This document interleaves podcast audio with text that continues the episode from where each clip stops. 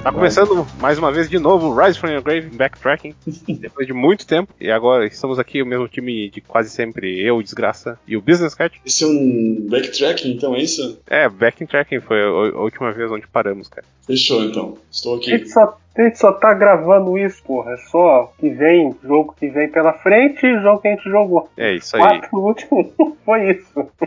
E, cara, mas esse é um tema, um tema muito fácil. Geralmente era o que a gente fazia. E, e ó, já falou aí, temos aí o Leonan. Isso. É. Minhas condolências ao Fábio. Minhas condolências ao Feindman. Apre- Apertem F no chat aí. É, É. isso. F nos comentários, por favor. Mais respeito, pessoal. Então é isso. O que a gente vai falar é o tema, o tema básico de sempre, que são os jogos do ano ali. O que a gente mais gostou, vale a pena comentar, de 2022. Já que a gente tá. Acho que o último foi antes desse ano, de Eu 2022. ia mesmo procurar isso. Porque eu lembro que a gente falou, tipo, sei lá, de No More Heroes, eu acho, e mais alguma coisa depois. Foi as expectativas pra esse ano, que ia lançar esse ano. Caramba, hein? É. Direitinho, né? A gente fez expectativa e já vai, tipo, a conclusão. Vamos, é, vamos ver se, se manteve, né? As... Apesar que esse ano foi um tanto estranho em termos de lançamento de jogo, porque pelo menos é o que eu tava conferindo de coisa que eu tô interessado, assim, esse final de ano começou a tipo, ser bizarro, assim, que começou a sair coisa de, do nada, assim, ah, as partes que, tipo, jogo legal, assim, começou a aparecer do nada, sabe? E, e, tipo, no met- o, o ano todo foi meio calmo. Tipo, Sim. na verdade teve dois, ah, tipo, tempos onde saíram jogos que eu tava interessado, assim, mas Sim, foi resto. em março,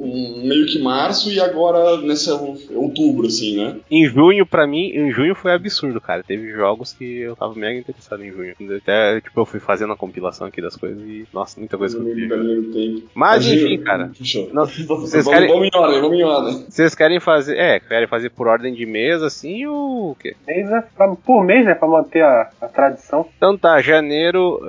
fo- é tipo o seguinte, eu peguei só o que eu joguei mesmo, eu não fiquei nessa coisa de pegar Eu- coisas interessantes. Daí, Eu também. janeiro, a única coisa que saiu que eu joguei bem depois, que foi o Gnosia, que eu já mencionei aí, tem até um review escrito no blog, que era um- uma visual novel que saiu pra PS Vita. Quer dizer, não é uma visual novel, é um. Ele tem um estilo de visual novel, mas ele é um jogo meio adventure e tem esse negócio que chamam. Eu, eu não sabia que existia um termo disso, que era tipo. É so- Social Deduction Game, que é tipo um jogo de Porra. dedução social, que pelo é aquela coisa, tipo, todo mundo conhece Among Us, então é tipo isso, Ah. só que é um jogo que ele é single player, ele tem scriptadinho, tem tudo que pra tu fazer certo. Uhum. E a ideia é que você está numa nave que está viajando a ponto a ponto B, após recolher uns, uns passageiros, e no meio da tripulação tem um ser chamado Gnósia que ele vai eliminar os outros. E esse Gnósia, tipo, é um. É meio que uma certa religião, diga. Esse é aquele jogo que tu falasse que eu ia gostar um monte. Cara, é que é aquela grande coisa que eu sempre pensei em vários jogos que, pô, tu vai gostar um monte e eu errei bastante até chegar no Vampire Survi- Survivor. Mas eu acredito Eu- que esse tu vai gostar bastante porque conceitualmente eu acho que ele é uma coisa bem da- na tua onda, sabe? Aham. Eu, eu só indiquei um pra ele e acertei em cheio. Foi o dos Guardiões da Galáxia. Olha. aí. Verdade, verdade. Ah, inclusive eu Melhor jogo de achei. 2021. É, Foi Olha 21, aí. já nem me lembro. foi. Cara, realmente, né, velho? É tipo, eu- 2020 e 2021 são anos, assim, é quase uma lacuna de acontecimentos que tu não sabe se foi aquele ano, porque é tipo, dois- tudo parte 1, parte 2, parte 3, é tipo o Final Fantasy 13, sabe?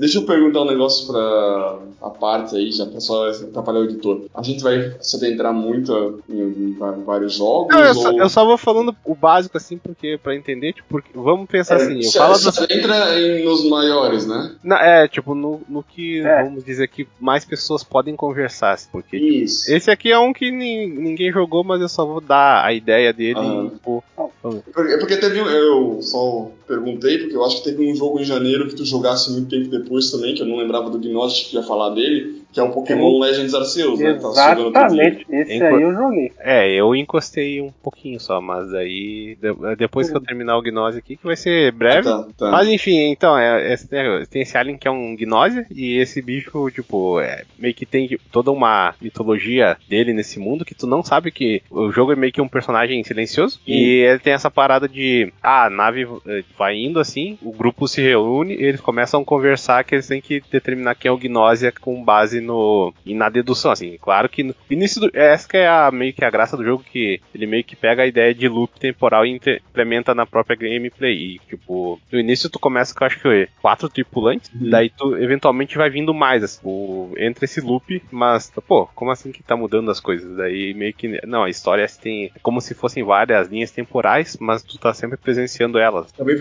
talvez seja por isso que tu falasse que eu ia gostar. Não, é que, né? Ah, é, porque, é, porque aí já me lembrou no Death, Deathloop, que também foi outro jogo que teve loop temporal. Eu achei que ia curtir, eu não, não consegui jogar muito por conta de tempo e coisa. É, uhum. é chato pra cacete desse também. Ixi eu, ainda, é, eu ainda vou testar, mas de qualquer forma, é que esse que é a, a, parte legal de como ele implementa. E a parte do debate é meio que não é algo de, uh, como pode dizer, meio Saturn, assim, de achar coisa.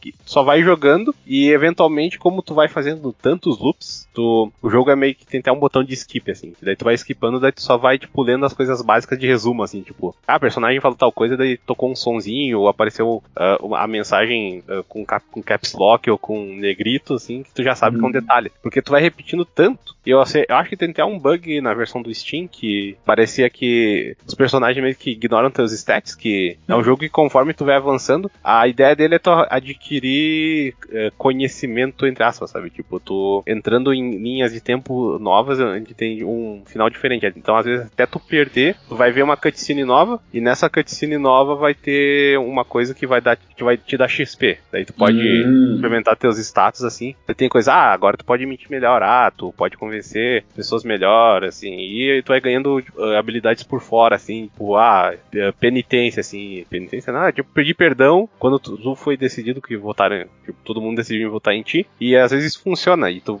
vai ganhando essas habilidades com base nos outros personagens. E o jogo meio que tem uns parâmetros que tem essa coisa do loop, e os loops vão acontecendo numa certa ordem. Daí do uhum. nada o jogo assim abre, ah, agora você pode escolher os parâmetros do loop. Daí tipo é um negócio, pode ser, acho que tem um que uns 16 personagens e tu pode escolher, ah, agora vai ter tipo 6 gnósia. E entre outros papéis do jogo que fora o gnósia, tem tipo pessoal que cultua os gnósia, que eles é, é o meio que o jogo tem essa regra que uh, todo tipo, única única coisa que pode mentir é o Gnósia, os seguidores do Gnósia e o bug universal. Tipo, o jogo tem um boneco que é um bug universal que se ele sair vivo, ele destrói aquele universo todo, sabe? É, é umas coisas bem absurdas assim conforme tu vai jogando. Isso que eu achei legal, porque esse jogo, desde 2018, quando ele saiu pro PS Vita, só no Japão, eu achei esse Deus. conceito interessante. 2019. É, 2019. E, tipo, a arte dele é toda colorida, assim, e, pô, eu fui jogando e eu não sabia muito dessa parte de loop, de que ele era um jogo. Ele é bem esquema videogame, assim, não é, tipo, seguindo uma história. Tem, tipo, tem jogabilidade mesmo, sabe? E eu achei, porra, puta interessante quando tu faz tudo, termina assim. É bem satisfatório porque tem até um finalzinho secreto para tu conseguir resolver tudo. E, pô, é,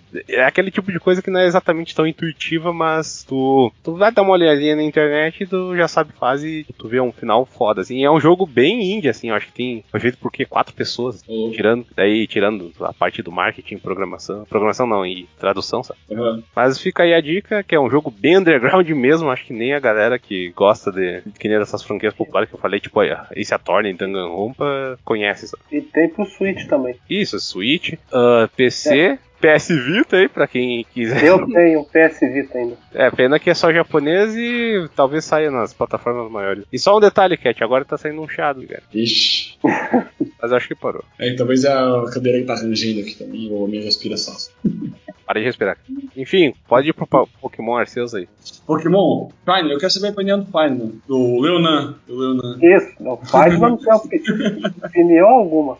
Hã? Cara, faz. Antes de jogar, isso fazia 15 anos, não, menos. É, uns 15 anos por aí que eu não jogava Pokémon. Eu, sei lá, comecei a achar muito repetitivo. E esse me chamou a atenção por, por dois motivos. Um, foi meu irmão falou para eu comprar, e outro chamou, que era reforma. Chamou a atenção. É, me intimou a comprar. E o outro foi porque foi uma reformulação na, na jogabilidade da franquia, né? Eu achei interessante. Sim, e, é, e, jogo... que, agora, que tem aquela câmera, aquela câmera que é por cima, não exatamente over the shoulder. Tem agora stealth, você é livre para andar pelo, pelos cenários. É um mundo aberto mesmo. Né? A real é que o, o Legends Arceus é um spin-off, né? que querendo ou não, ele não é de geração, ele é um experimento mesmo, assim, que, assim como foi o, o Let's Go lá, né? Então, por isso que eles tomaram mais liberdades.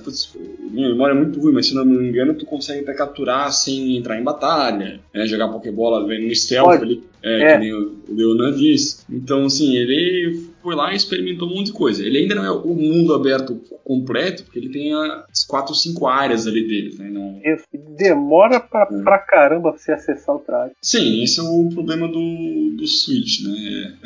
Acaba a, o hardware pesando e a gente vai falar mais no final lá, pra, quando chegar em novembro do, do novo Pokémon, mas o, a, o desgraça aí que jogou um pouco tempo, uma coisa que ele comentou, foi que o jogo é bonito pra caramba, e isso eu acho que... É, pô, bonito foi, pra caramba é. não, é bonito bonito. Tipo, é aquela coisa que eu acho que. A grama é jogo... bem É, a grama é bem feita. O Scarlet. o, o, céu, Scarlet, o céu é bonito pra caramba. O céu é bonito. É. Ah, Scarlet, o Scarlet e Violet que saíram agora, é, todo mundo reclamou, tipo, de qualidade gráfica, assim, mas eu achei bem ok, assim, é, vendo assim o estilo de arte do jogo. Lembra aqueles jogos estilo da. Como é que é? Harvest Moon, que agora é o Stories uhum. of Season, sabe? Que é alguma é. coisa bem simples, mas, pô, é, é, direitinho, assim. O único problema é essa parte de bugs, assim, e eventualmente. É que como eu tô jogando no Yuzu, né? Que é hum. o método alternativo ali.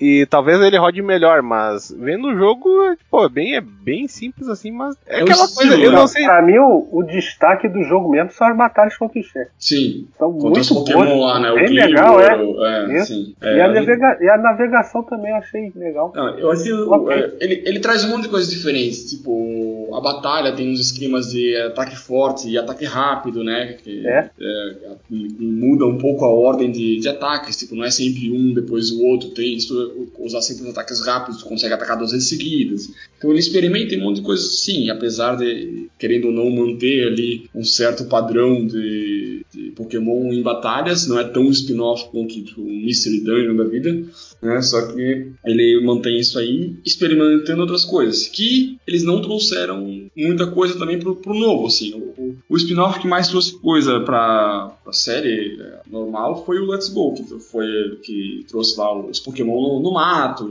no mapa, né, aparecendo mas, e tudo mais. Coisa, eu não sei Oi. quanto tu acompanha desse ciclo de desenvolvimento, mas tu Sim. sabe quanto tempo talvez tenha dado o Arceus, que pelo que eu vi do Scarlet Violet, talvez um dos problemas seja o desenvolvimento ter sido meio apressado, né? Pra ter saído tão bugado. Então acredito que essas coisas, talvez se o Arceus teve mais tempo, como é um spin-off, teve mais Sim. liberdade para fazer umas coisas, pode ser que isso reflita daqui um, um dois anos, talvez, né? Sim. É, até porque, até porque saiu três, saíram três jogos de Pokémon em 20, 12 meses aí, né? Foi o remake lá do Diamond Pearl, foi o novembro do ano passado, foi o, o Arceus em janeiro e agora o Scarlet Violet né, em novembro desse ano, né? Então, assim, eles devem ter sei lá, três times, só que deve ter compartilhar, né? Tipo, ah, cada equipe vai trabalhar em alguma coisa específica no momento, não deve ser tipo uma equipe de um jogo e do outro. Apesar de que de modo de direção geral deve ser separado mesmo. Então, mas talvez, talvez tenha sido isso, porque o Arceus teve mais tempo. Só que ele, é, também, ele também tem um escopo bem menor que os outros eu acho. É, esse jogo foi anunciado em fevereiro de 2021, então tem pelo menos um ano aí de.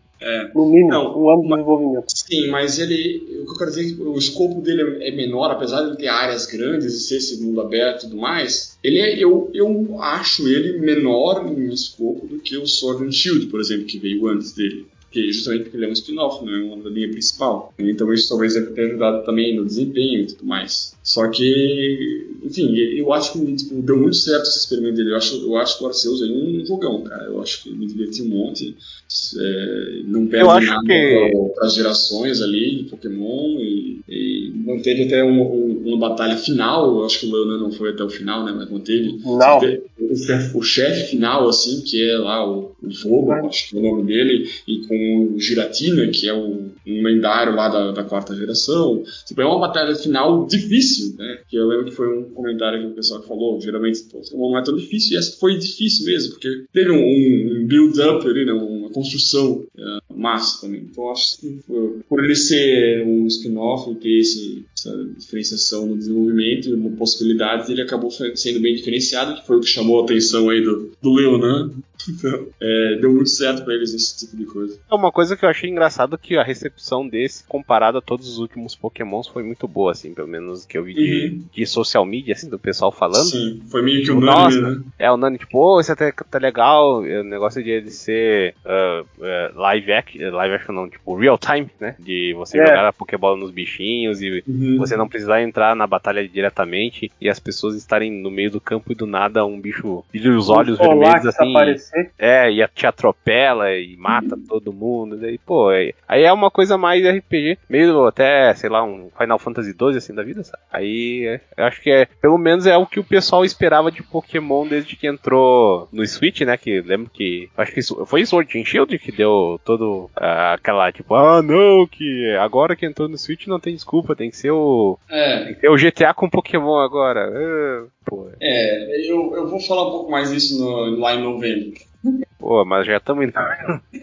Não, quando a gente chegar na nossa, na nossa cronologia do podcast. É, é, mas enfim, mais algum detalhe sobre o jogo? Não, acho que só dizer assim que realmente foi, foi um destaque pra, pessoal para mim no ano. Acho que talvez eu falar depois as melhores cada um, assim. Acho que como não, já é uma franquia que, que eu tenho bastante apreço, esse jogo veio diferenciado e, e acho que acertou em bastante coisa né, que tem pra fazer, assim. Acho que quem gosta da série aí vale dar uma chance e quem não gosta também, tipo, ou quem, quem faz sempre que não joga, que nem o caso do, do Leonan e esse é um bom jogo para voltar, assim. Certo. E fevereiro, janeiro tem mais alguma coisa? Acho que não. Fevereiro, não. então. Fevereiro, não sei se alguém quer começar aqui ou eu vou dizer. Eu? Pode. Então, fale. Fevereiro não tenho nada, pode dar. Fevereiro teve Daylight 2. Ah, verdade. Nossa, é. esse jogo eu tava tão, tipo, esperançoso assim, mas né, é aquele tipo de jogo que, ah, eu vou jogar daqui uns três anos, se pá, porque, sei lá, não, não me chamou tanta atenção. Pra quem gosta do primeiro... É, o primeiro eu joguei um pouquinho. É o, o, o 2,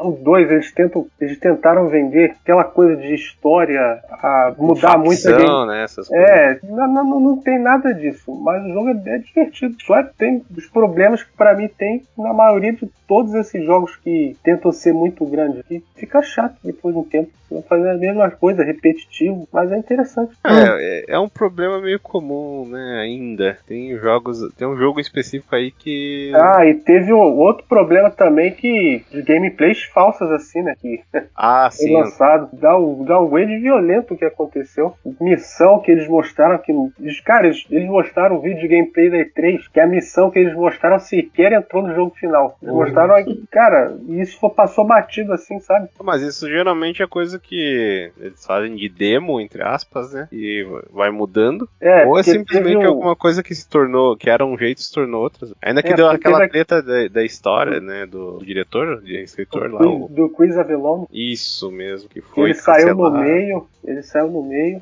de declaração de negócio de assédio. Aí colocaram outro, esse é o diretor, o outro diretor, né? Que ele, é, ele, ele, ele era diretor e escritor. Ele saiu, entrou outro cara e saiu também. Foda. E, e os dois, por incrível que pareça, por causa de assédio. É, é, mas, bucha, hein? Caraca. Mas enfim, uh, em fevereiro tem um que eu acho que só eu vou falar, que é King of Fighters 15, que basicamente ele é uma versão diferente de King of Fighters 14, ele tem uns sistemas mais únicos, tem uns gráficos, uns gráficos melhores, assim. Além de. Além de. Hã? Gráficos Gráficos uh, mas uma coisa que melhorou foi a parte de conexão, que implementaram rollback, só que o jogo tem algum problema de matchmaking, assim, de achar gente e parear. É uma coisa que eu imagino que, bom, sei lá, eu vou jogar de tarde no Brasil, não vai achar ninguém, mas eu vou parear com o, o, regiões fora do Brasil. Aí eu vou jogar, tem um ping meio absurdo, mas até, tipo, vamos dizer assim, é mais jogável do que se eu jogar com alguém no Brasil no Dragon Ball Fighter. Tem o, o, o, o netcode de delay. E basicamente é meio que o testamento que o rollback é a melhor coisa que tem para online de jogo de luta e diversos outros gêneros. Principalmente quando é 2D e jogo de porrada. Eu não sei quanto jogo de tiro, mas de qualquer forma é divertido. Só que o jogo tem um problema que ele, ele saiu meio salgado, assim. Ele, vamos dizer, ele saiu com basicamente dois Season Passes, assim, que era quase metade do preço do jogo. Então, e é um bom número de personagens, mas ainda assim é foda. Mas de resto é um, é um puta jogo legal, cara. Mas o que matou foi essa parte da conexão ali que parece que, que quando o jogo saiu no PC também ele era injogável online. Uhum. Aí fica nessas tretas assim. Mas eu espero que o futuro seja é, de bons, up, bons updates, assim. Vai ter Season 2, vai ter mais personagens personagens. Vai ter crossplay, inclusive, jogar PC contra PS4. Que, que ah. tá, Pô, isso aí eu não entendo como é que não é padrão da indústria ainda. Então, é que é aquela coisa que é difícil, né? Por ah. falar, tipo, se for resumir. Mas, é, em jogo de luta, tipo, o Street Fighter V saiu com isso. E ele tinha alguns problemas de, tipo, ah, jogar PS5 com. PS5 não, PS4 com PC dava mais lag que o comum. E no PC é melhor, tem menos input lag, o jogo é mais liso. Tem cenários que dava queda de FPS no PS4 e não dá uhum. no PC. Aí sempre tem essa desvantagem. Agora o Guilty Gear vai ter uh, crossplay também. E o KOF é pra ter ano que vem. E vamos ver, uhum. mas a, a, princípio, tipo, o Street Fighter 6 saiu a demo dele. Dizem que o crossplay e o, o, o netcode dele são perfeitos, assim. Tu vai jogar Nossa. de boaça, assim. E esse é o negócio, que o Street Fighter 6 tá pra sair ano que vem. E vamos dizer assim, ele parece ser o novo parâmetro que vai ser de jogo de luta. O, resto vai ficar chupando dedo, sabe? Que ele vai ter conteúdo de single player, vai ter um training mode robusto e outras coisas assim. Então, mas continuando no fe fevereiro, uh, fevereiro teve Sifu. Alguém jogou Sifu? Ixi, eu não. Eu joguei. Então, eu joguei um pouquinho de Sifu porque não tava rodando bem no meu PC. Aí eu acredito que uh, pera aí. Uh, tá. Ah, vamos agilizar, mas não, não vai ter tanto jogo pra falar na metade, Cat. Então calma aí, cara. Mas enfim, Sifu é. Porra, perdi a linha de raciocínio, mas enfim. Eu, é, tipo, ele saiu, ele deu algum burburinho assim, né? Eu fiquei até contente por ter, tipo, um jogo de porrada diferente. E jogando ele, ele tem a mesma cara daquele Absolver, que foi o primeiro jogo desse estúdio. Exatamente. Só que ele é single player e ele é muito cinematográfico, sabe? Tipo, de tu entrar no local e ter um lance de câmera diferente. A, a, primeira, a própria primeira missão lá que tem o negócio do Old Boy, né? De a câmera ficar é. uh, na horizontal assim, focar tudo, batendo nos caras num corredor. Esse, esse jogo foi, foi conseguiu a façanha entre cada melhor jogo de ação e o melhor jogo de luta. Sendo que ele não é um jogo de luta. Então, eu me pergunto se ele é um jogo de luta, porque eu não joguei. Não, ele é um jogo tipo. Ele é basicamente um jogo de porrada, meio beat'em upzinho, assim, no máximo. Ele não é luta um contra um, sabe? Então, uhum. é a maior viagem possível dos caras. Mas é, é o TGA, né? Fazer... Diferente. Pois é.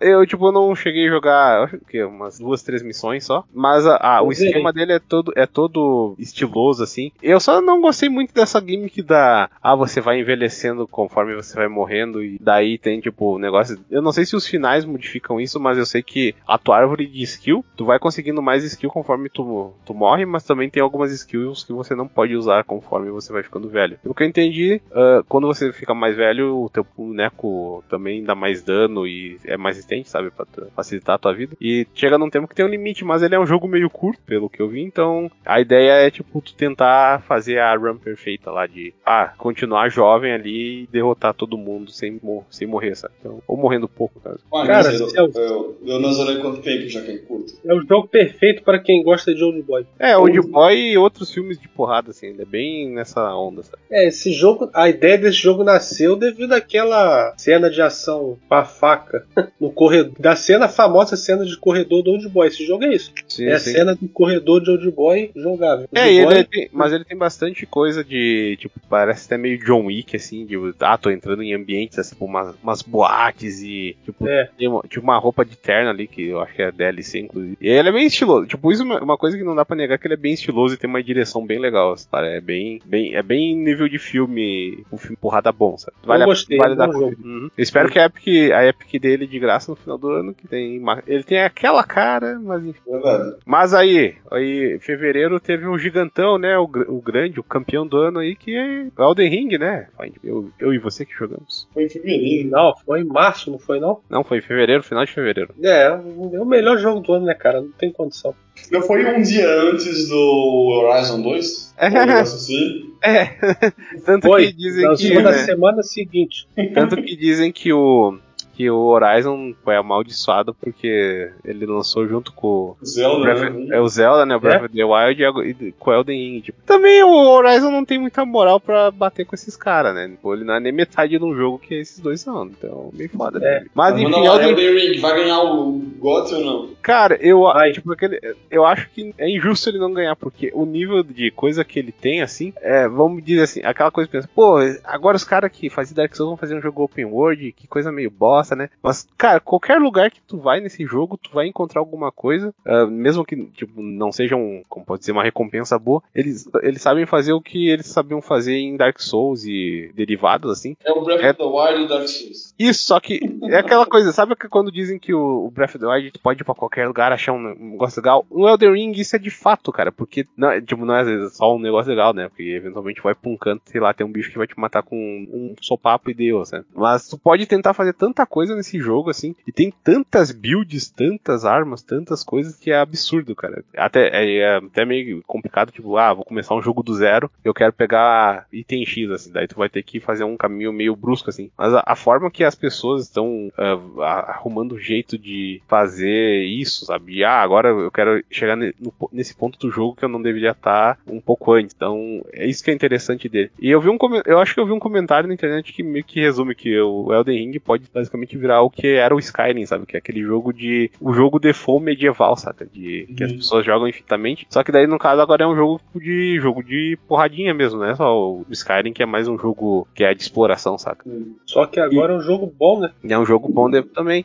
É uma coisa que. Tem até, tipo, ó, que o jogo se repete mais, 20 mil chefes. Tipo, ele tem bastante coisa que se repete, mas é tão legal esse negócio de tu conseguir. Cara, mas jogo mundo tem... aberto é repetitivo, gente. Sim, mas isso que é o legal dele é que tu vai arrumando coisa nova, eventualmente tu arruma uma, uma arma única, assim, uma, arma, uma armadura diferente. Agora tu vai enfrentar é, esse chefe, tu já tá com uma coisa nova. Esse jogo é muito competente. É o, é o uhum. melhor que tem. Sim, sim. E fora isso, eles meio eles não fazem tipo, ah, o, ele, tem alguns chefes que se repetem bem iguais uns aos outros, mas outro, ah, agora tu tá num, num lugar mais aberto. Ou ah, agora tem uma propriedade de dano diferente, assim. Então, se, pô, um, se um bicho, um chefe se repetir, ele vai se repetir, sei lá, umas quatro vezes, mas vai ter, uh, tipo, cenários diferentes onde tu vai enfrentar e vai ter que criar uma estratégia nova, sabe? Isso que é legal. O único que, o único que eu fiquei bolado, assim, de enfrentar de novo foi dragão. Que, tipo, o dragão, a, é. o primeiro que tu enfrenta, tu fica, caralho, que foda, não sei o que, aqui montado no cavalo, disparando magia e tentando pular do cavalo e bater nele, daí um ataque de fogo te mata num hit. Aí tu vai lá no quarto dragão já tá chato pra caralho. E tem um, um local do jogo, que é aquela azul lá, eu acho que é o nome, que é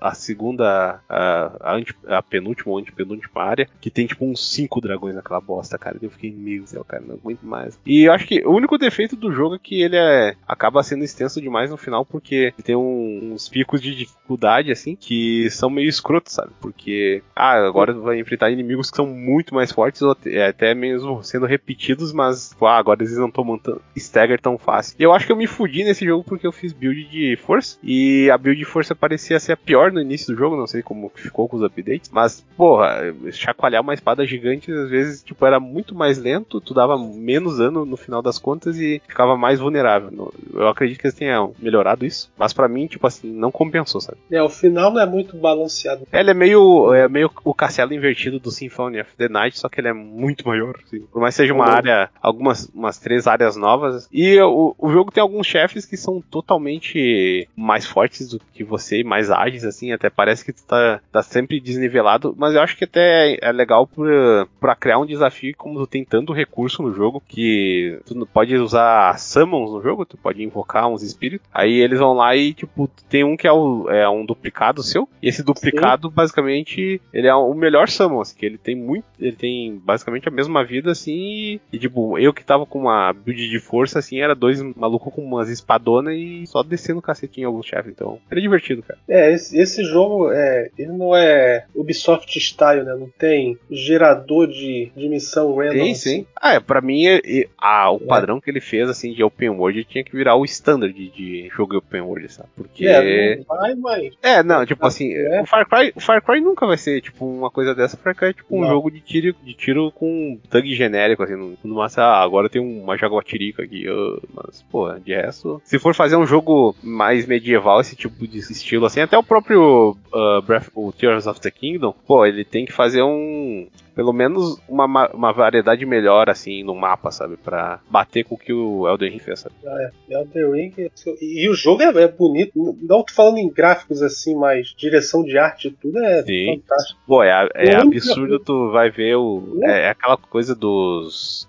dos chefes e dos NPCs, assim, tu vai vendo, tipo, os padrões entre eles e como é que são os, os reinos do jogo e as áreas foram abandonadas. Pô, é muito foda, cara. Cara, os designs do personagem, dos inimigos, do mundo mesmo, cara. Cara, o, o artbook desse jogo deve ser espetacular. Meu, pro, meu único problema que eu tenho é que esse jogo, para mim, é eu, reutilizar assets de jogos antigos assim da empresa é normal, né, cara? Mas Elden Ring abusa de reutilizar coisas de Dark Souls. Cara, o é, menu ele... é uma coisa, a animação muito, eles são muito parecidas. Cara, é, mas eu acho que, é, acho que é, é, é, inevitável e pro jogo do escopo dele, eu acho que é justificado, porque é muita coisa, cara. É muita coisa. Por mais que, tipo, meu Deus, essa animação de rodopiar espada existia desde o Demon Souls, né? Tipo, foda-se, meu amigo dele. Eu também porque foi, foi feito pro os novos consoles. O jogo é um jogo nativo de PS4, mas eu achei que alguma aqui, movimentação, animação do, do seu personagem praticamente é a mesma coisa do Dark Souls 3. Sim, sim. Só que, só que você tem como se abaixar agora. Então. E pular, né, cara? Ah, pular faz toda a diferença. É. Mas enfim. Tem, tem o stealth também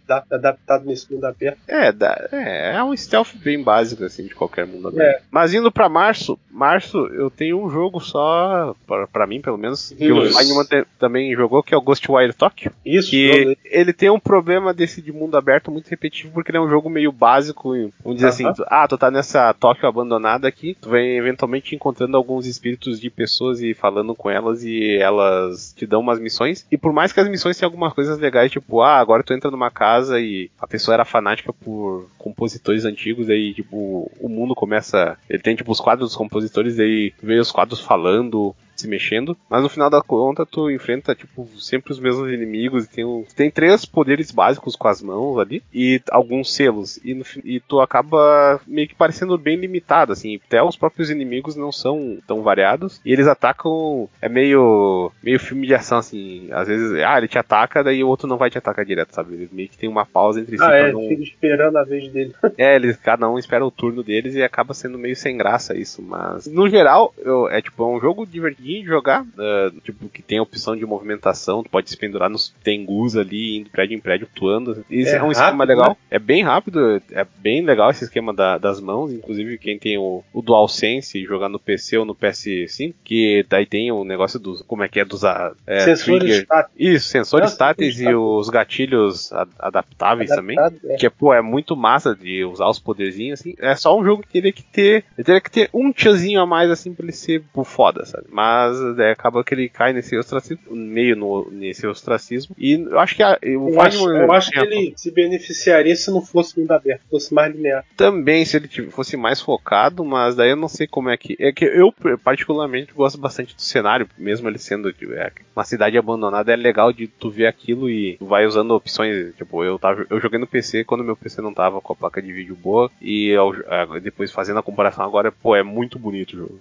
E tem umas é ideias legais que, tipo, a chuva que tem no jogo pela a cidade chuva, toda. É o efeito de chuva. A chuva, ela, ela é um kanji, cara. É um meio que um kanji com escrito alguma coisa, sabe? Uhum. Daí tu vai vendo caindo assim, pô, é mó massa. E os efeitos de reflexo da água, assim, é bem bonito. E tu vai vendo, tipo, todo o ambiente de toque, assim, até quem, quem é otaku aí vê shows e coisas repetidas, aquele calçadão do, de Shibuya lá, sabe? Pô, é, fica bem legal no jogo, por mais abandonado que seja. E outra, uma coisa que eu gosto de. que eu gostei no final das contas, que o Final Fantasy tinha me falado que era boa e a história do jogo. A história do jogo é realmente bem legal, sabe? Por mais é. que ela não seja. O que mais tenha... surpreendeu. Pois é, ela não tem piadinha, não tem mega muita piadinha, coisa assim, ela é meio pé no chão, não tem tanta bizarrice, até mais seja um jogo de fantasma, sei lá. Mas é uma história até bem, tipo, pode dizer que toca num, nesses temas de, de luta, assim, de coisa de, E é bem, bem legal, sabe? Eu fiquei bem surpreso de como lidou com isso. Eu, eu não sei o Feynman, mas eu não sabia que esse jogo tinha dublagem americana.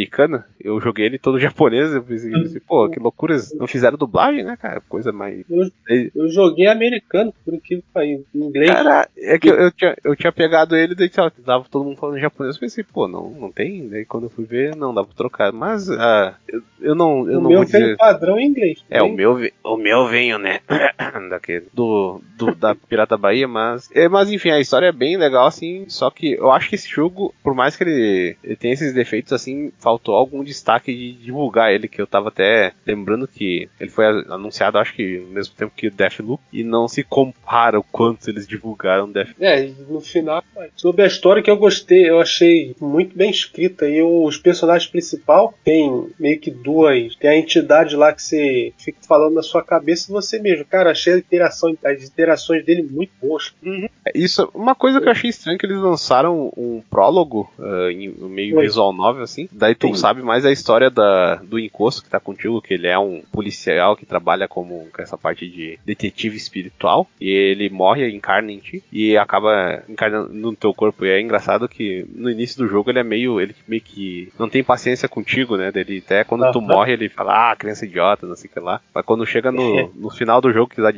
já são parças, assim, ele fica, ah, cara, desculpa, desculpa por te fazer passar por isso, sabe? Tipo, é, tem umas linhas de diálogo legal, assim, que é coisa do gameplay mesmo, sabe? Então, e no geral, essa parte da, é que não dá pra cair muito no campo de spoiler, mas, pô, realmente é uma coisa que pegou de surpresa, assim, que ela é bem pensada, assim, é sensível. É, esse jogo é do, do Shinji Mikami, né? Ele começou ele, com aquela, uma outra ele, diretora que fez sucesso. Ele é produtor, no caso. Que engraçado, que na E3 ela sabe, foi nos trending topics do Twitter, uma coisa assim, na semana seguinte ela falou que tava saindo. Sim, sim. ela, ela se mandou e fez, fez estúdio próprio. Mas no caso, esse jogo, o Shinji Mikami ele é produtor e o diretor é, é um outro cara que ele é. Acho que até o cara que escreveu a história, assim. Cara, Mas, pô, esse cara é um bom escritor. Hein? Pois é. Mas enfim, o que, que tu queria falar em de março aí? Tem três, na verdade. Um que eu não vou falar muito, que é o Kirby, porque eu não joguei. Ah. Mas foi bastante elogiado aí. O Esqueci, Kirby The Forgotten Land, acho que é, né? Hum. Esqueci, mas aí pra quem gosta de Kirby não é muito a minha praia, mas pare parece que é bom. Aí teve o, o Project Triangle Strategy, aqueles jogos da, da Square do 2D HD, ah. remanescente do Octopath Traveler. E assim como o Octopath Traveler tem boas ideias, mas para mim acabou sendo muito longo. E eu acho que, só comentando rapidamente, uh, ah, para não me estender muito, tipo, ele tem um esquema de, tipo, da balança. Então, a decisão lá meio que muda a trajetória da história. E aí tu tem oito bonecos, mas tu é só um cara. Então, meio que tu tem que. Uh, tuas decisões ao longo do jogo vão fazer dissuadir teus personagens para um lado ou para o outro. Né? Então, esse era o tchan do jogo. Só que efetivamente o que acontece é que na hora da votação tu consegue falar com todo mundo e convencer eles pro teu lado. Então tu consegue fazer o caminho que tu quiser independente. Aí isso meio que deu uma, uma quebra assim, e o jogo é muito texto e acaba que tipo, não deixa o jogo interessante o suficiente para se manter. Mas a batalha é bem legal. A parte da batalha que é, que é estratégia em escuro, né? Uhum. lá do Fire Emblem é, é, bem bacana, só que acabou não se sustentando para mim porque o que era para dar o diferencial na parte de história acabou ficando um pouco chato para mim. Mas enfim, para quem gosta aí, vale a pena. 2D HD continua sendo bastante bonito. E pois é. Pode falar, desculpa. Não sei ah, se eu. Eu ia falar, não sou... E em março teve um jogo que saiu pra. pra... Ah, não, não, não. Que o teatro, eu ia falar em teatro, mas que saiu em março foi só pra, pra uma versão pra PS4 e sim. O jogo mesmo é do ano passado. O que eu ia falar de março também foi o Tunic. Tunic ah, é.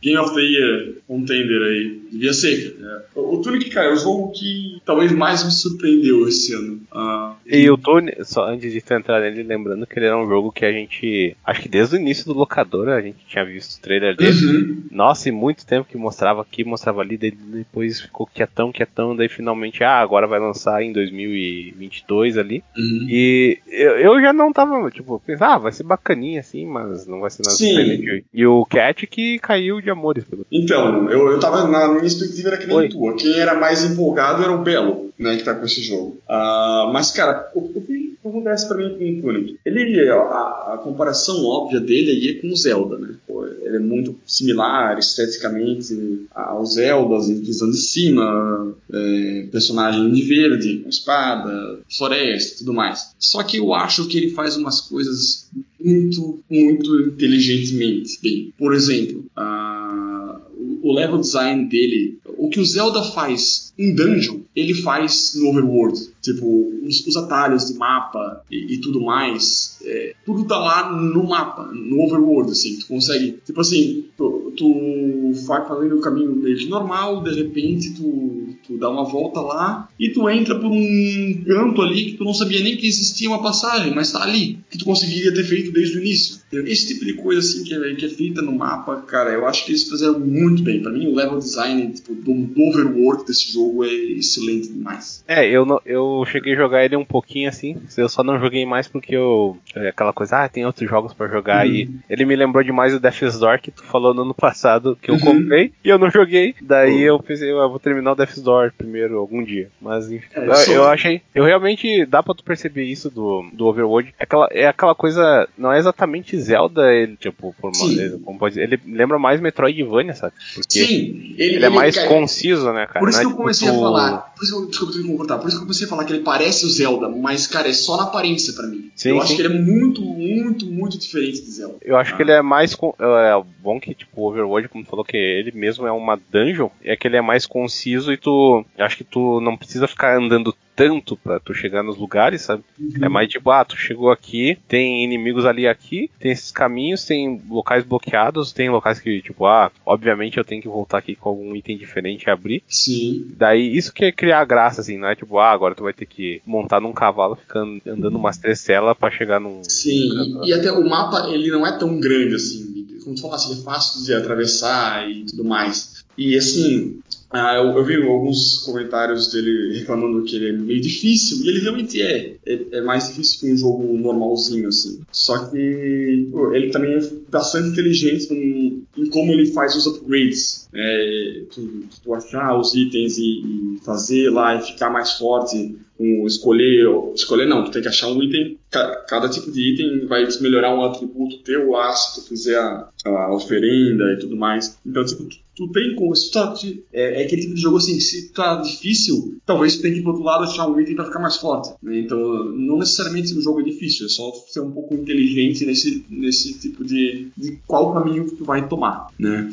E esse jogo, para mim, tem o melhor puzzle de todos os jogos, que é o, o Golden, o Caminho Dourado lá, que, que ele mostra no final do jogo. Para mim, cara, foi, o, foi isso que foi o, a cereja do bolo para mim. Eu, eu, comecei o jogo meio normal, assim, foi, ah, legal, o mapa, pá, fica interessante. Cada vez ele foi me, me surpreendendo cada vez mais. E aí chegou no final, eu ainda tinha o caminho dourado para chegar no, no, final verdadeiro lá. E, e é um um, puzzle que te deixa intrigado porque tu sabe o que tu tem que fazer para achar cada parte do caminho, né? Só que nem sempre é tão direto. Então, cara, eu não sei, cara, não sei. Eu sou um cara que gosto bastante desse tipo de quebra-cabeça e, tudo mais, e eu acho que esse, esse caminho dourado é muito inteligente. Eu acho que foi feito muito bem, ele dá todas as dicas para ti ao longo do jogo para quantos pegar e conseguir a página do manual lá, que é o caminho que mostra, tipo, pra ti que existe o caminho dourado. Ah, sim. Cara, quando, sei... tu, quando tu descobre essa página, tu começa a fazer todas as ligações e, cara, é, é muito satisfatório, é, é muito bom. É isso né, que ele lembra mais o Zelda antigo, que por uhum. mais que ninguém aqui tenha jogado na época, sabe que o Zelda, o primeiro, vinha com um manualzinho, né? E o jogo tem esse manual dele em si, que fica as anotações, então tem aquela sensação de videogame old school, né? De tu abrir ter um caderninho, um livrinho, assim. E daí tem aquela parada até da linguagem secreta do jogo, né? Que eu não sei se tem alguma. Pode dizer. Não sei se tem alguma coisa a mais, porque eu não cheguei a jogar, mas eu lembro que tu falava disso e eu achei bem interessante, sabe? De como funciona aqui. É aquele tipo de coisa. É um jogo. Ele é feito por um cara só, né? Então, uh, vamos dizer assim, a dimensão dele as coisas como foram feitas se justificam, né? Porque realmente foi um projeto que o cara se dedicou 100% assim para fazer o bagulho mais mais possível. Sim. É, a da, da, do alfabeto ali não tem tanta coisa a mais, é só porque, tipo, é, tipo eu acho que até alguém, algum maluco na internet traduziu já, né? Fez lá a pedra de Rosetta para descobrir é, que, que, letra é cada coisa e tal. Mas assim, o que é interessante é que é, é uma, um alfabeto bem. As letras, digamos, são bem em linha, são bem lineares, não tem curva, são mais retas. E o caminho dourado, bom, dando um pequeno spoiler aqui, tipo, Caminho Dourado, tu, vai achar uma página do, do manual que tem tipo, um, um quadro cheio de números. Esses números representam as páginas. Então tu tem que ir no manual, e tipo, sei lá, na página 2, tu vai lá na página 2, em algum, alguma parte da página vai ter linhas douradas. Né? E aí essas linhas douradas que tu vai ter que transportar trans, daquela página tu vai ter que transportar lá para o quadrado do dela, né? E se tu achar isso em todas as páginas, tu vai acabar fazendo um caminho que tem início e fim, que é um quase como se fosse um código, um cheat code, né? Tipo, é, o caminho é, é um ah. que tu descobre, o, tu, tu, usa ao longo do, do, do jogo, é que assim, uh, tu, o D-pad não tem, não tem serventia nenhuma, mas tu chega lá e, sei lá, tu apertar baixo, cima, baixo, direita, acontece alguma coisa em determinado lugar. Isso tem, inclusive, cheat codes, por isso descobre no final, é como se fosse uma magia. O personagem usa lá uma sequência do D-pad que nasce uma dinamite, né? E até tu for ver o speedrun, eles fazem isso, eles estão andando lá pra, pro, no início e eles já começam a summonar as dinamites, sei lá o que, né, que eles precisam para avançar. Então, e aí isso aí abre algumas portas e em determinados lugares. E o caminho dourado ele vai te dar, na verdade, a sequência que tu tem que apertar no D-pad. Né? Tem um início e um fim e tu vai fazendo o caminho, tipo, cima, direita, baixo, direita, direita, né? E aí tu vai chegar lá na porta principal e fazer esse caminho, a sequência, para conseguir abrir a porta do, do Trade. Então essa é a questão, o que eu disse antes. O jogo ele vai te apresentando tudo que tu precisa saber aos poucos até a hora que tu consegue aquela página e descobre o que tem que fazer e tudo faz sentido. Eu acho que esse jogo é inteligente demais nessa questão de quebra-cabeça, muito eficiente em tudo que ele tenta fazer, desde batalha até o mapa e o puzzle aí. Esse jogo para mim, assim, eu acho que eu até vou olhar aqui, eu dou minhas notinhas ao longo do ano, eu dei 9,5 para ele. Eu nem lembro por que eu dei 9,5, porque só tudo que eu penso nele desde então é só melhora o jogo para mim, cara. Esse, esse tipo de jogo que é o Tunic na minha cabeça. Muito bom, cara. Joga em Tunic. Não, acho. Mas alguma coisa de março? Uh, não me lembro. Eu não tenho nada aqui. Bom, o Feynman tá quieto, acredito que não. Não, foi um relato tão, tão apaixonante que, que eu me emocionei. Vai ser, o, o Tunic vai ser o Death Zor do Cat do ano passado lá. Que pois é, é. parada e ele falou bem. Então, é, tá meio que. São dois jogos que estão na minha memória meio parecidos, assim. Só que o Death Zor é mais de ação e o Tunic tem mais esse lado de quebra-cabeça junto. Então, é, e o é, Death Zor. É... O Tunic começa a, a, ganhar mais destaque. Ah. Death Zor é meio comédia também, né? Então. Sim. Mas enfim, cara, esse que é o negócio. Eu fui ver minha lista aqui, daí de março até junho não tem nada. Assim. Abril tem uma coisa. O quê? Primeiro de abril. Não, New Nintendo Switch Sports. Ai, né. é, é um jogo. É, é o Wii Sports. E é legal, continua sendo legal pra jogar, sei lá, com mulher aqui, ou com a quiser chamar a avó, tua mãe para jogar tênis e vôlei, cara, ainda é legal. Então, assim, vale a pena ter para esse tipo de situação, assim. Eu, eu acho que é, é bem continua a mesma pegada do esporte e, renovado para com outros tipos de coisa. Ele até tem modo multiplayer lá para habilitar não, roupinhas e sei o que, mas aí eu acabei não entrando muito. Mas continua sendo legal e vai lançar Golf agora, uma atualização de graça. Não sei se ainda esse ano ou no começo do ano. Então, louco, atualização de graça? É, é porque acho que eles prometeram o Golf, mas não ficou pronto a tempo, um negócio assim, aí lançaram sem assim, o Golf e certinho depois. Alguma coisa assim. Mas aí, é, mas de resto é isso que tu falasse, assim, abril e maio foi bem morto. Vai manter alguma coisa de abril e maio? Abril tem. O quê? Postal 4. Alguém já jogou Postal? Não. Cara, eu, eu sei mais ou menos como é que funciona. Posso, posso que eu vi vídeos, mas não é, é, algo que eu tenho zero interesse, assim, porque é meio, meio sandbox demais caótico, mas eu não acho tão engraçado e nem, nem que compense pela jogabilidade. Não, então, é uma bosta o jogo, mas é engraçado. Ah, bom. Bora pro próximo. Enfim, ah, pra, é um pra prato mim... pra quem gosta de um, de um bom ofensivo, que o jogo é escrotaço mesmo. Ah, sim. Isso postal é desde a gênese dele, cara. É ofender, gente. Mas aí, eu posso pular pra junho ou tem mais alguma coisa? Acho que pode pular. Cara, junho foi um mês meio absurdo, porque eu tenho cinco coisas a comentar. Ô, louco. Então, esse que é o negócio que eu acho que chegou no final, no final não, metade da. Uh, primeiro que saiu o, o Teenage Mutant Ninja Turtles Shredder's ah, Revenge, né, que é o beat'em up do Tartaruga Ninja, que é bem Excelente bacana. Excelente soundtrack. Excelente soundtrack, T. Lopes mandando bem pra variar. Aí... Vai ter algumas indicações aí pro troféu locador, né? De fato. É, basicamente, ele segue muito mais o padrão de beat'em up antigo, assim, de arcadezão, de sair na porrada, ter um multiplayer de seis pessoas, que é absurdo, assim, não sabe nem quem é quem. E sai se divertindo. E ele no. Eu acho que o único problema no single player é que ele não tem um, uma espécie de score fixo, assim, ou ranqueamento parado, tipo, um Street of Rage da vida. Que o Street of Rage da 4, ele tem um negócio de rankings e dificuldade diferente. O Tartaruga Ninja tem só três dificuldades. Daí, tipo, o normal dele é muito fácil, o hard ele pode ser meio escroto em certos momentos de, de tipo, de pico de dificuldade, principalmente jogando sozinho. E daí acaba que não tem um valor de replay tão grande que a única coisa de. que tu pode,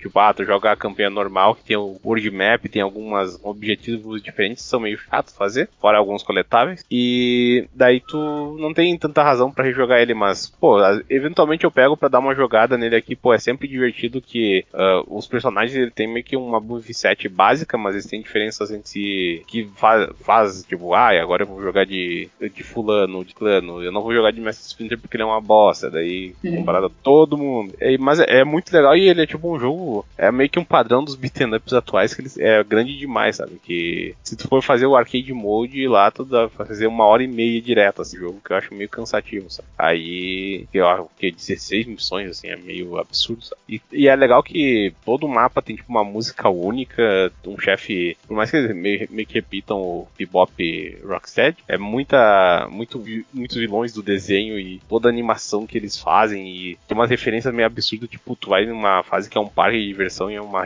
tem um minigamezinho de encher balão que é uma referência beat'em up dos Simpsons, assim, é uma coisa que, que, também foi feito pela Konami, né, que foi o Tartarugas originais ali. E uma fora aí, tipo, é um jogo excelente, saiu no Game Pass aí, então, né, todo mundo pode jogar, né, parece que o Game Pass é de graça, né. Por isso, por isso que eu joguei. Por isso que você jogou. E é isso, mas fora, fora esse detalhe, um que eu vou adiantar bem, um não, que acho que são três que eu acho que só eu vou comentar. Um que é o Neon White, que é um joguinho de primeira pessoa onde. Esse aqui que foi indicado alguns Game Awards também? Isso, ele foi indicado, acho que em ação, provavelmente. Melhor indie? Indie, é, indie, exatamente. Cara, o problema desse jogo é que ele é meio cringe, porque a história dele, personagens uh, tem uns diálogos meio, meio questionáveis, assim, eles que, tipo, é, pessoas uh, ocidentais imitando diálogo de anime, sabe? Daí é meio. É, daí é meio sem graça, muitas vezes, mas a jogabilidade é, é legal porque ele parece um jogo meio bootleg, como pode dizer assim, um jogo meio vaporwave, sabe? Tipo, ah, mundos deles são meio sem noção. O início é meio, ah, parece um, uh, vamos dizer assim, tu anda em primeira pessoa, quando tu pisa na água, tu anda mais rápido, tem cartas espalhadas pelo, pelo cenário e cada carta é uma arma e a arma tem tipo um tiro normal e um golpe que descarta a carta, mas ganha uma coisa adicional, tipo, a pistola é os tiros de pistola normal, acho que sei lá, um 6, e se tu descartar ela, tu dá um pulo. E ele acaba sendo que é um jogo de ação e puzzle, sabe? Então é muito, muito interessante como funciona. E a ideia do jogo é tu fazer tempos mais rápidos. Daí, tipo, tem a bronze, prata, ouro, e uma que é, é o nome. Pelo que eu vi, é que eu não cheguei a zerar ele, que eu, eu joguei ele, tipo, até ponto X, assim, depois eu fui fazer outra coisa e acabei esquecendo, pra variar, uma coisa bastante. E daí dizem que depois que tu zera o jogo, tu ganha, tipo, tem um ranqueamento novo que é, tipo, é os tempos dos desenvolvedores e é absurdamente diferente dos outros. E tu, agora tu vai ter que descobrir como fazer esses tempos bons. Assim. Então, para quem gosta desse de ir atrás de score e tempo, é um jogo que é bem divertido. Tem uma, tem uma soundtrack que é breakcore, não sei se vocês conhecem, que é um gênero meio eletrônico de misturar tempos assim e repetir. Ele é um jogo que ele tem uma cara de PlayStation 2, Dreamcast, assim, que eu acho muito legal. Então, para quem quiser uma parada diferenciada, e é um jogo bem barato, assim, acho que saiu por 60 60 reais. Então, nas promoções deve conseguir por uns 40. Então, fica a dica. Fora isso, teve o DNF Duel, que é um joguinho de luta baseado no Dungeon Fighter. Esse, esse também foi indicado alguma coisa, não foi? Jogo de luta. que ele é um jogo ah. de luta e ele é um jogo de luta de fato. E como os caras, né? Fighters. Isso, no caso, esse Dungeon Fighters ele é um MMO, que ele era, ele tipo, tinha ideias de jogo de luta, assim, hum, e hum. só que, sei lá, 10 anos depois eles resolveram de fato fazer um jogo de luta da Arc System uhum. e tem conexão uh, boa, assim. Só que ele é um jogo que, em termos de atualização, assim, ele não recebeu nada demais, assim. O jogo que lançou em junho não teve uma DLC, teve acho que dois patches. Basicamente, isso deixou ele meio, tipo, meio desanimado. Eu não cheguei a comprar nem nada, eu joguei as demos dele. E ele é um jogo muito simples, tipo, é. Você tem, tipo, três golpes de ataque, assim, vamos dizer que simples de jogar, não de entender, porque ele tem umas uhum. mecânicas meio complexas. Pode só apertar uns tipo, ah, frente, triângulo, tu, tipo, já tem um golpe normal, assim. E, tipo, ele é um jogo, ele é meio escala Marvel vs Capcom, assim, de golpes absurdos e danos elevados, e daí tem um golpe final lá, tu só, só tem acesso com baixa vida tira muito sangue. Uhum. E, e pra quem é rato de jogo de luta, assim, é um jogo bem kusoguês, que tu consegue trapar os inimigos em combos infinitos e coisas assim. Eles até deram uma balanceada aqui e ali, mas ainda é um jogo bem degenerado, então, pra quem gosta desse jogo, vale a pena. E pra quem é mais casual, vale só pra tu, tipo, pegar e ver como ele é diferenciado de várias coisas de jogo de luta atualmente. E o último que eu tenho a mencionar aqui, que é o, o AI Somnium Files Nirvana Initiative, que ele é bem parecido com o primeiro, que é um, é um adventure investigativo. Tem, que fazer uma competição aí no Troféu Locadora do pior nome. nome né? É, pior Não, nome. É... Não, é que é, isso que é foda, que é, é AI The Somnium Files, que era o nome do primeiro jogo, do jogo, daí tem Nirvana Initiative. Só que, tipo, o Nirvana tá escrito Nirvana minúsculo, o A maiúsculo, e o Initiative com I maiúsculo, pra fazer o é, é AI. Tipo, é tipo aquele Valhalla que tinha um 11, né? ano passado, sei lá. Não, isso aí é faz tempo que é um visual novel que é, tipo, é, é merda, pelo amor de Deus, posso que é, Não, é que o nome é só pra tipo, que é, ah, é o nome do bar, assim, tipo, ele é V-A-L-L traço HAL, é, tipo, é só pra ser diferenciado. Pronunciar, o problema do AI é que o título em, em si é gigante, sabe? Uhum. Mas ele, ele, eu não vou me aprofundar muito nele, que tipo, ele é basicamente a mesma coisa do primeiro, assim, o primeiro eu acho que saiu por 10 reais na Steam, eventualmente, então quem quiser jogar, tá aí. E é, é um jogo meio filminho, assim, só que tem as partes investigativas que são bem legais. Tem, é cheio de easter eggzinho, comédia e comentários muito deprimentes do, dos protagonistas, assim, que... Ele, ele, ele, tem, tipo, um senso de humor que é bem, meio, bem internetico, assim, cara. Então, acho que só vai gostar e... Não, tipo, por mais que entre quase no campo do Neon White, assim, eu acho que ele é mais engraçado, de fato, ser, e vergonhoso. Uhum. Mas, é, eu acho que o, o que falta de junho aqui, que eu acho que tu pode comentar também, e é bem básico, que foi a DLC do Copyhead, que inclusive é um título muito bom, que é o Delicious Last Course, né? Que é o DLC. Caraca, eu não tinha preparado nisso.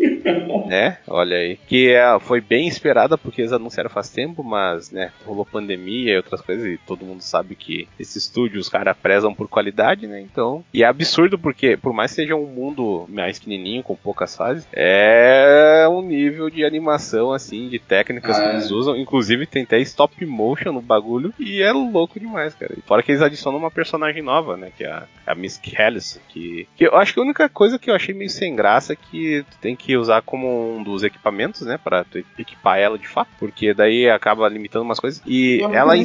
Ah, eu ela... cheguei a jogar porque tem, tem uma fase que é obrigatória jogar com ela, né? Por causa do Perry lá. Sim, sim. Ela tem uma coisa diferente lá que eu só, só dava de ganhar a fase com ela. Ah, e eu não sei dizer, mas teoricamente tu poderia jogar com a fase do xadrez, eu acho que era. Não, do xadrez tu pode ganhar com todo mundo, eu acho, mas ah, é, é, mais, é mais difícil é. porque o, o dash dela que dá o parry, eu, eu, acho muito melhor, que uma das coisas que me incomodava no primeiro, que às vezes tinha situações que tu tinha que dar o parry, só que tu estava muito baixo pra poder é. pular e dar o parry. Não, aí com é, ela tá a, dando. A fase do xadrez é impossível, com eu tava do Cuphead era impossível. Porque tu não pula alto o suficiente pra dar o parry com, no, no pulo de novo, tu era obrigado a dar o dash. Com a, com, a, com a menina ali era muito fácil, era bem fácil não, mas era tranquilo e, e eu não consegui ganhar contra, né? É, mas é Cuphead, tipo, aquela coisa, né? Quem vai jogar bem, vai jogar bem de fato. E nós só no desespero. Pô, eu fiquei um tempão empacado no início do jogo que, pra pegar o jeito de novo, aquele chefe que era é uma gangue de. que vem de. como é que é? Moonshine? Que daí são um monte de insetos. Daí do nada veio o Tamanduá. Daí tu derrota o Tamanduá, dá aquela tela de game over, mas é uma tela de game over falsa. Que daí o chefe verdadeiro tava embaixo do chapéu. Ah, eu acho que eu tomei essa.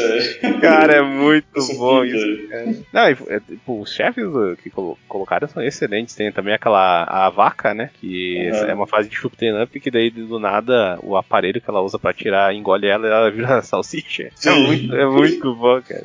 É, eu, eu acho que continua o mesmo nível do, do jogo original, assim. Sim, sim. É, eles adicionam uma personagem a mais que tu pode usar no jogo normal e fora os tiros diferentes, né? Que tenham tiros novos, assim, vai dar pra tu usar no jogo normal e, querendo ou não, muda alguma coisa, né? Dá, dá um incentivo de jogar. Mas enfim, junho pra mim era isso, cara. Não sei se você tem alguma coisa. Tem. Eu, cara, junho lançou lançou Tequal, que é tipo ah, o sucessor espiritual.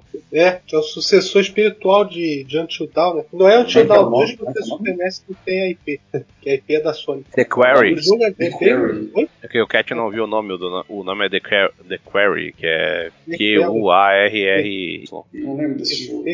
Cara, é que o problema é que ele saiu muito do nada, assim. Tipo, ah, vai lançar esse jogo aqui que é do pessoal do Until Dawn. Tipo, quem tava interessado foi atrás e quem, tipo, nem sabia acabou passando batida. Não tô ligado. É, o jogo é um jogo de, de jogo de terror que faz homenagem a filmes clássicos de acampamento, tipo Sexta-feira 13. É bem no estilão Until Dawn mesmo, mas só que eu achei que a história, os gráficos, a história mais legal assim, mais interessante. Eles meio que refinaram tudo que, ele, que eles fizeram ao longo daqueles jogos Until Dawn, aquela série deles que eles jogam. Cara, essa Superman está lançando praticamente dois jogos por ano assim nesse estilo. E com ah, tem o Dark Pictures, né? Tem, é, tem o irmão do Sam Raimi, tem Justice Smith. Ô, louco, tem. É um Peraí, tem, tem o Ted Raimi? Caralho. Tem, ele tá, tá no jogo. Excelente papel dele. Faz um delegado da, da cidade, policial da cidade. Porra, bem cara dele. É um jogo muito bem escrito. E não tem aquela. Eu acho que também aquele, aquele negócio faz chato pra caramba de você pegar algum item no cenário para revelar parte da história. Eu achei muito, muito mais criativo o jeito que fizeram isso nesse jogo aqui. Aí é. Tem um monte de plot twist. É um jogo bem focado na história mesmo. E os gráficos, cara, são muito. É muito impressionante. O jogo faz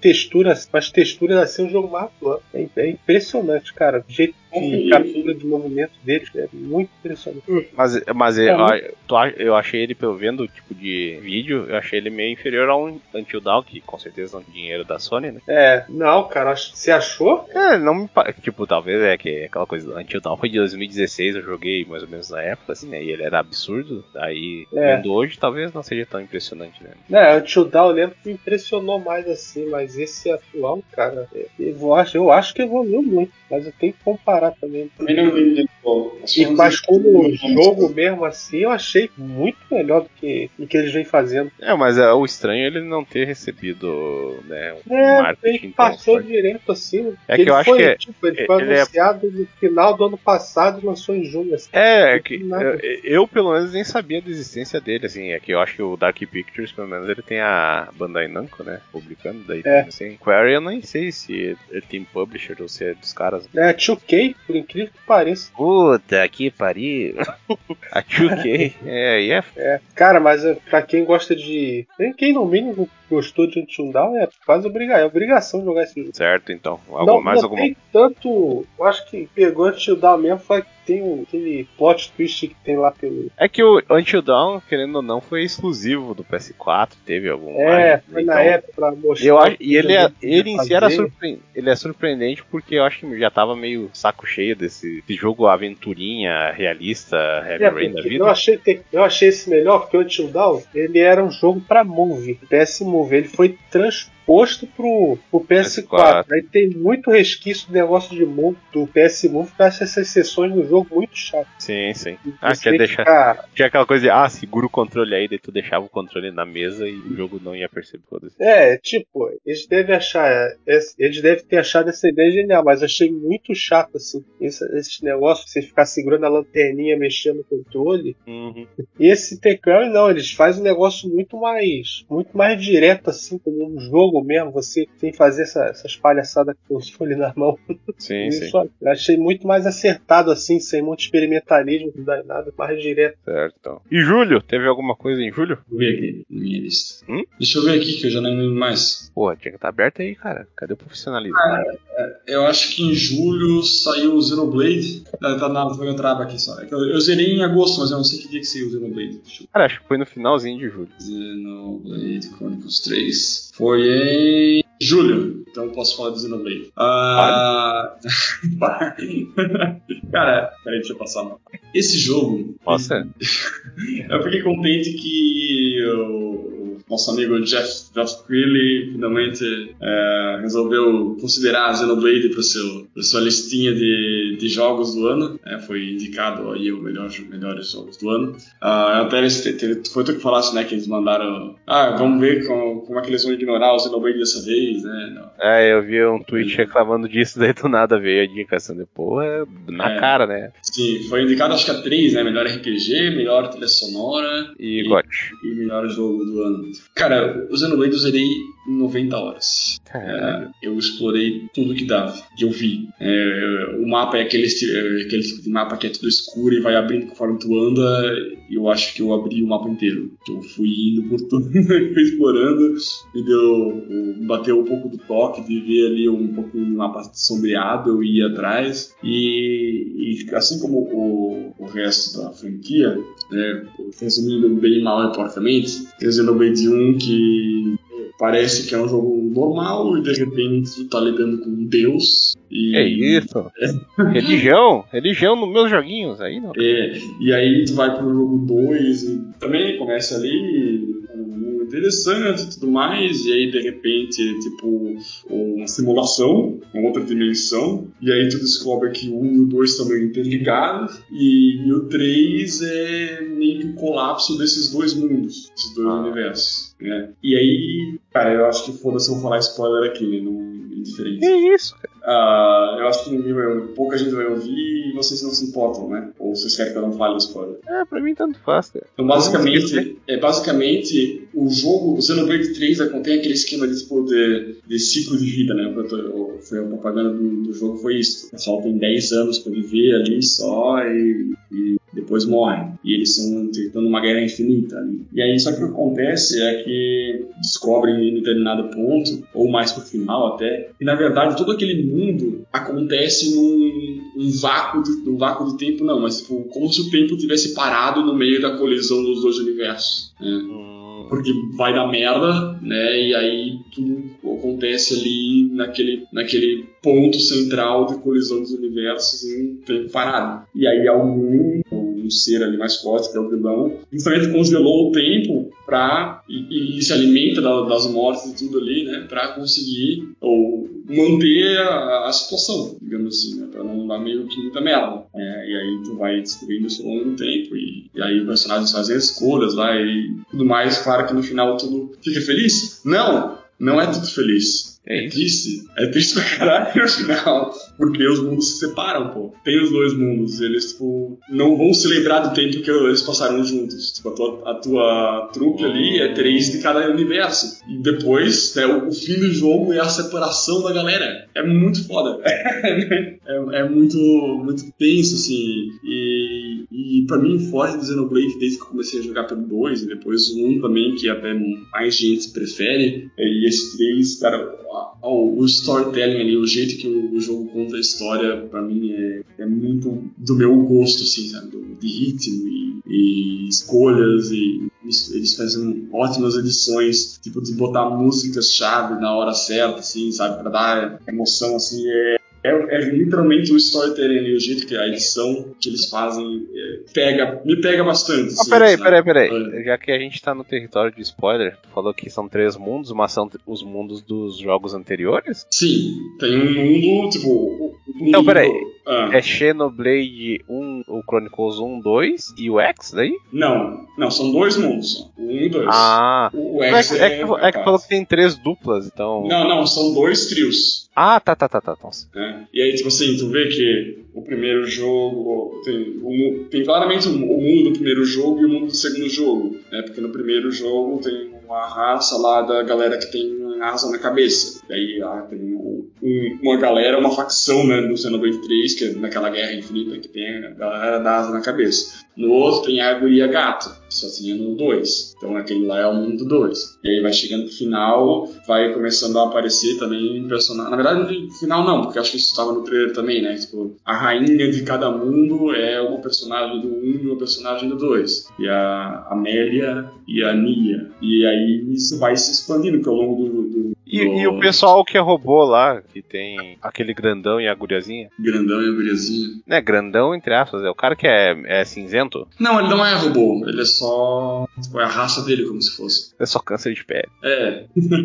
aí, tipo, é, esse é, tipo, no caso, como se fosse do, do mundo do primeiro do jogo, né? Que tem ele, aí tem o, o, Noah, que é o principal, que é o humano normal, e a Yuni, que é a menina da na cabeça. Aí no outro lado tem a esqueci o nome da menina gato e a menina que tem o cabelo de fogo e o cara que usa óculos, que é o nerd. Uh, não é necessariamente.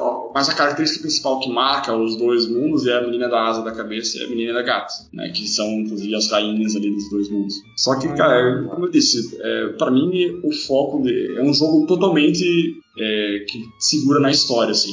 Se tu compra a história, tu vai até o final e. Mas não é só de história que vive o jogo, porque fez todas as sidequests é porque você gostou da jogabilidade, né, cara? Sim, eu não fiz todas, você viu que eu não acho umas duas que eu não achei. Que tipo, o, o que leva a fazer a sidequest desse jogo é que assim, ele tem um esquema que além desses, desses seis personagens, tem mais um que eles chamam de herói. Né? E são tipo, personagens de, de uma facção ou de outra que se destacam ali de algum jeito, né? né? Se, se revelam, se rebelam contra o sistema de algum jeito, assim como a galera está se rebelando. É, então, as side quests desse jogo são de recrutar esses, esses, personagens. Então, tipo, é interessante fazer side quests, porque te dá um contexto maior da história e também te dá um bônus, né? Tipo, não é uma side quest tipo assim, ah, vai lá pegar três maçãs e traz para mim de volta, né? É, ao contrário do Xenoblade 1, que ele te taca side é. quest pra caralho, é tudo coisa fútil, meu Deus. Sim, é, o 2 também é meio assim. O 2 eu lembro que eu não fiz quase nada de side quest. E esse aí, tipo, foi muito mais melhor uh, executado esse tipo de coisa. Então, assim, eu confesso que eu já nem lembro de tudo de mecânica que tem, porque tem, esse jogo introduz tanta coisa. E tem o, as, as, cartas de afinidade, por exemplo, que, que um personagem que era bem forte no, no, primeiro Xenoblade, no segundo não tanto, mas aqui volta também, mas não tem um papel tão grande. Cara, é, é muita coisa que tem nesse jogo, assim. E até assim, em 90 horas e parir. Mas tem gente que vai continuar jogando, vai continuar farmando level ali, e eu vi que teve até um upgrade já, um, pra quem comprou a DLC, que vem uma outra outro personagem já, que é outro herói, como se fosse uma outra side quest pra pegar ela, né? Uhum. E Cara, esse jogo dá de ad infinitum aí facilmente, assim, só que é, eu, eu, como sou o cara mais focado na história, quando acabou a história, pra mim, fechou. E eu achei que foi, assim, uma, um, fecho, um fecho muito bom pra, esse, pra essa trilogia, assim, sabe? Que não, não entrega todas as respostas, mas é aquele final que consegue imaginar o que vem pela frente e, sabe, e, e fazer ali tua, o teu final feliz, entre aspas, do, do futuro. Eu acho, acho que ficou bem maneiro. Show. Show. E aí, pra, é, porque, peraí, julho, junho, julho, agosto, agosto, agosto eu tenho três coisas, não sei quanto você. Não tem. Então, agosto teve. Peraí, Fainho falou alguma coisa? Não, vou ver o que tem. Mas enfim, agosto tem três coisas. A primeira é Humbleverse. Humbleverse é mais um jogo na linha Verse desse ano, que teve muitos Verse. Aí o Humbleverse é o seguinte, ele é um Battle Royale de porradinha, focado em... Pô, é, o problema do jogo é que ele tem um estilo de arte meio feio, assim, é um boneco meio, meio redondo, tipo, todos gordão, assim, meio Fortnite, é, coloridão. Eu não acho tão chamativo, pessoalmente, mas a jogabilidade é legal que, tipo, é, tipo, é focar golpe melee mesmo, sabe? Daí tem coisas que nem golpes de... A maioria são golpes de rest, chute de duas pernas, pilão, agarrões, e etc, etc. Aí, é, o negócio é meio que o seguinte, tu é disparado de um canhão, tu vai chegar numa cidade lá e vai pegando, tipo, uh, itens básicos de recuperação, boosts de ataque e defesa, e os golpes, assim. E os golpes têm tipo, meio que propriedades diferentes e sair dando porrada nos outros. E, e eu até achei engraçado que eu saí no PS4 e falei, pô, engraçado, joguei quatro partidas hoje, ganhei todas no Vitória Royale, né? E eu descobri que o jogo ele meio que pre... ele preenche com bots, mas ele não é todo com bots, sabe? Então, uh, no final das contas, é, são, são vitórias legítimas, entre aspas. Uhum. Mas depois eu não ganhei mais nenhuma e não, tipo, acho que eu, eu raramente cheguei, tipo, nos top 10, assim. É, não é, é, geralmente é, acho que é, não é, não é 100, assim, acho que é 32 no total. E eu sei que ele teve uma Season 2 recentemente, que ele aumenta o mapa e coloca mais coisas e faz rebalanceamentos, etc, etc. Tá de graça, tem na Epic Game Store e tem na PSN e é no Xbox. É bacaninha, assim, tipo, é pra um Battle Royale ter um esquema diferente, ele ser focado em porrada mesmo, sabe? E tem até alguns combos meio roubados e coisas. Mas fora isso, agosto teve Roller Drome, que eu joguei um pouco, que ele é um Tony Hawk com tirinho, basicamente. Ele não é tão uhum. complexo quanto Tony Hawk, que eu tô. Eu, eu joguei a, a, coletânea 1 e 2 ali. E, tipo, é, é, aquela coisa de. Não tem como tu se acidentar, entre aspas, tipo, de derrubar um combo assim. Mas tá, é meio que. É esse, é, tem um filme antigo de. Tipo, ah, coloca os caras aí numa arena e eles vão brigando entre si. Feynman, que é o conhecedor de cinema aí, deve saber. Como é que é a pergunta? Tipo, tipo, coloca o cara dentro de um de uma redoma e eles vão ter que brigar e até um sair, sabe? Tipo, ele é não meio. É o Battle Royale ou... Não é, não é o Battle Royale em si, é tipo, é um filme antigo que eu acho que tem o nome Drome no dentro. Eu sei o que tá se falando. Tem o, é... o filme dos Simpsons que é assim. Pode.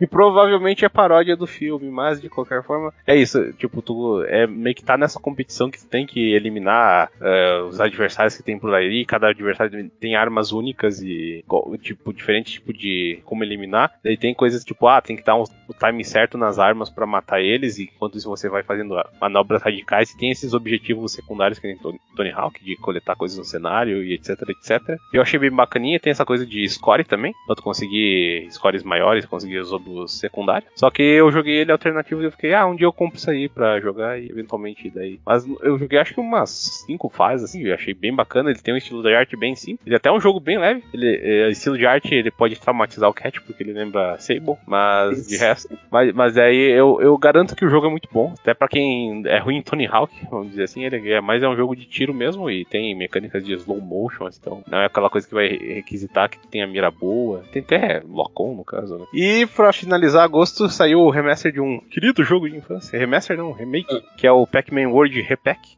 Que ele, vamos dizer assim, visualmente. Esse é o jogo de Play 1? Isso, que ele é um jogo de Play 1 que ele era. Era basicamente um Pac-Man Mario 64 barra Crash. Uhum. É mais Crash pela ângulo de câmera, assim, de lado. Ele era um jogo bem bacaninho, assim, não era tipo um jogo mega impressionante. Daí eles decidiram refazer, já que a Bandai Namco decidiu investir em jogo de plataforma, que eles é, fizeram aquela coletânea do Clonoa que saiu esse ano. Aí eles decidiram refazer esse Pac-Man. E é até engraçado que o Pac-Man World original ele era um time americano que fez e o remake é um time japonês, né? 20 anos depois, 30 anos, mas aí ele é basicamente um jogo bem parecido, só que ele muda uns esquemas de física do jogo anterior, que tu podia tipo ficar uh, correndo e ficar ele tem um Pac-Man tipo um bounce, uma quicada no chão assim no anterior. Ali ele tem umas coisas que são mais uh, mais restritas de fazer e as fases também tem tipo layout diferente, então eu que joguei bastante do primeiro na infância, depois jogar, tipo, eu sei que, tipo, putz, isso aqui é totalmente diferente do que era antes, sabe? E é engraçado que tem umas músicas que não, tipo, ah, tu ouve a música, pô, essa é igual a original, daí do nada tu vê que mudou um, um detalhe da música e é muito absurdo, sabe? Tipo, é muito, tipo, como posso dizer, é muito estranho, sabe? Mas é, eu acho que ele é um jogo mais, mais robusto que o original, que era um plataforma bem básico, e provavelmente eles devem continuar se o jogo fez sucesso, né? Que dizem que o segundo é melhor, mas eu nunca joguei o World 2. E é isso, cara. É de agosto a, a setembro não tem nada pra mim. Cara. Não, tem Jojo, não tem não? Então, é, pra mim em setembro tem Jojo, cara. E vocês não tem. Não, agosto não saiu nada pra mim. Ah, setembro tem aqui também. É, é então, o negócio. Fosse parte 1, né?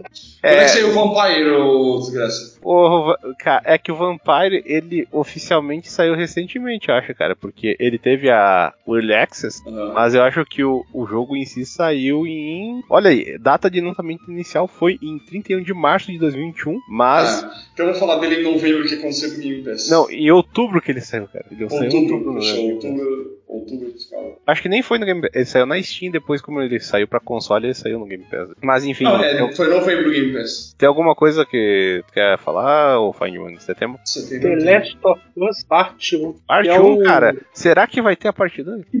Olha aí. Vamos é sucesso a parte de talvez tenha. Tem um é. gancho no final. Ô, louco. então, The Last of Us Part 1 remake do, do primeiro jogo de 2013. Eu não vou entrar na discussão se era necessário ou não. Cara, mas como o jogo é mais ou menos é remake mesmo, é mesmo jogo é a mesma coisa, mas só que é totalmente é, visualmente falando, ele é totalmente refeito. É um jogo visualmente muito, muito bonito mesmo. Fica questionamento sobre o lançamento dele, eu achei bem desonesto assim por parte da Sony lançar ele como se fosse um jogo full price, né, pelo preço cheio. E não é exatamente isso, porque o jogo é a mesma coisa. Não é isso que eu, foi o mais polêmico, é, né, que ah, vamos dar gráfico novo, algumas coisas de animação, assim, mas daí tu. E jogabilidade eles não mudaram nada, né? Isso que joguei lá. O que mudou foi. A parte de jogabilidade foi inteligência artificial, assim, isso realmente eles melhoraram. Não tem mais é, a L passando em frente do cara e o cara não vê assim. Quer dizer, tem, hum. mas não tem. Ah. Tipo, na minha gameplay isso aconteceu três vezes, três, quatro. Isso eles realmente melhoraram. Mas a gameplay é a mesma coisa. O que tem de diferente é algum, algumas opções de acessibilidade, assim, que é legal. Pra... E a história é a mesma coisa, eles colocaram um easter egg ou outro em relação à parte 2, é... que vai sair por aí a parte 2. É, no futuro. Vem aí. É... E é só isso. Tipo, cara, se, se, a pessoa. Esse jogo é recomendado só para quem é muito, muito fã do primeiro, assim, igual eu.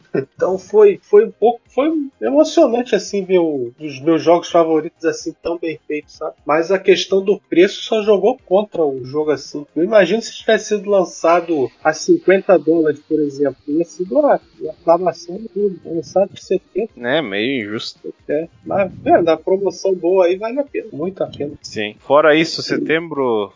Alguém quer comentar alguma coisa? Não, setembro. Não, pera, sim. Sim. Sim. Teve, teve You Suck at Parking, desgraça. Ai, ai, ai. Aquele jogo que eu joguei, sei lá, umas 9 horas no primeiro dia e depois meio que larguei, porque eu não tive mais tempo para jogar. Mas recomendo muito. É basicamente um joguinho. Eu nem cheguei a testar multiplayer, mas eu só fui no single player. Mas que é o desafio de tu estacionar o carro no meio de fases malucas. E é bastante divertido. No single player tem umas 300 fases. Então, tipo, eu fui até a, a cento e tantas, pegando tipo, o máximo de estrelas no, em cada fase, que é fosse assim, morrer, eu acho. E, e aí parei, eu não cheguei a testar multiplayer, porque, como eu disse, não tive mais tempo e tal. Pô, mas é um jogo bem legal, cara. Bem, bem, bem divertido. É pra tu passar tempo, assim, não, é, as fases são curtas, então tu consegue ali jogar. Se tiver, tipo, 20, 15 minutos pra jogar, tu consegue jogar umas três fases e, e vale a pena. Assim. Só um comentário rápido desse jogo que eu descobri do nada aí quando saiu no Game Pass e, e eu acho que vale a pena, pelo menos, lá, uma testada pra quem gosta aí de, desses jogos casuais hardcore que nem eu. Ah, ah, tá. Eu pensei que ia comentar umas coisas. Não, é só isso mesmo. Porque, logicamente, eu queria, testar, eu queria ter testado o multiplayer, que parece divertido, mas não testei. Então fica por isso.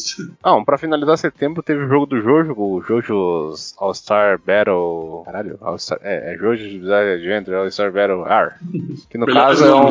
É, no caso é um jogo de Jojo 2013, 12, que decidiram relançar, que era um jogo perdido no PlayStation 3. Tem uma review minha no locador aí, que é bem mais completa do que eu vou falar agora. Que basicamente é um jogo bacana de JoJo, tem bastante referência ao mangá, é um jogo que é bonito até hoje, inclusive, que né, eles não fizeram muitos trabalhos mega fodas, foi só meio que atualizar ele ao anime atual, colocar dubladores e visuais mais parecidos com o anime. Só que ele tem pouquíssimo conteúdo single player, assim, pra tu fazer, liberar roupinha, essas coisas. E o online dele é desatualizado pra caralho, basicamente é um jogo de, 2000, de mesmo jogo do, de 2013, colocado agora com online de bosta, que o, só quem joga na Steam para tipo de PC para PC vai ter uma conexão mais ou menos, mas ainda assim não é nada confiável. E eles tacaram um Season Pass aí, colocar perso alguns personagens novos. Aí é triste, cara. É um jogo que se fudeu de novo que ele foi lançou cagado no PlayStation 13, foi relançado cagado de novo. quê,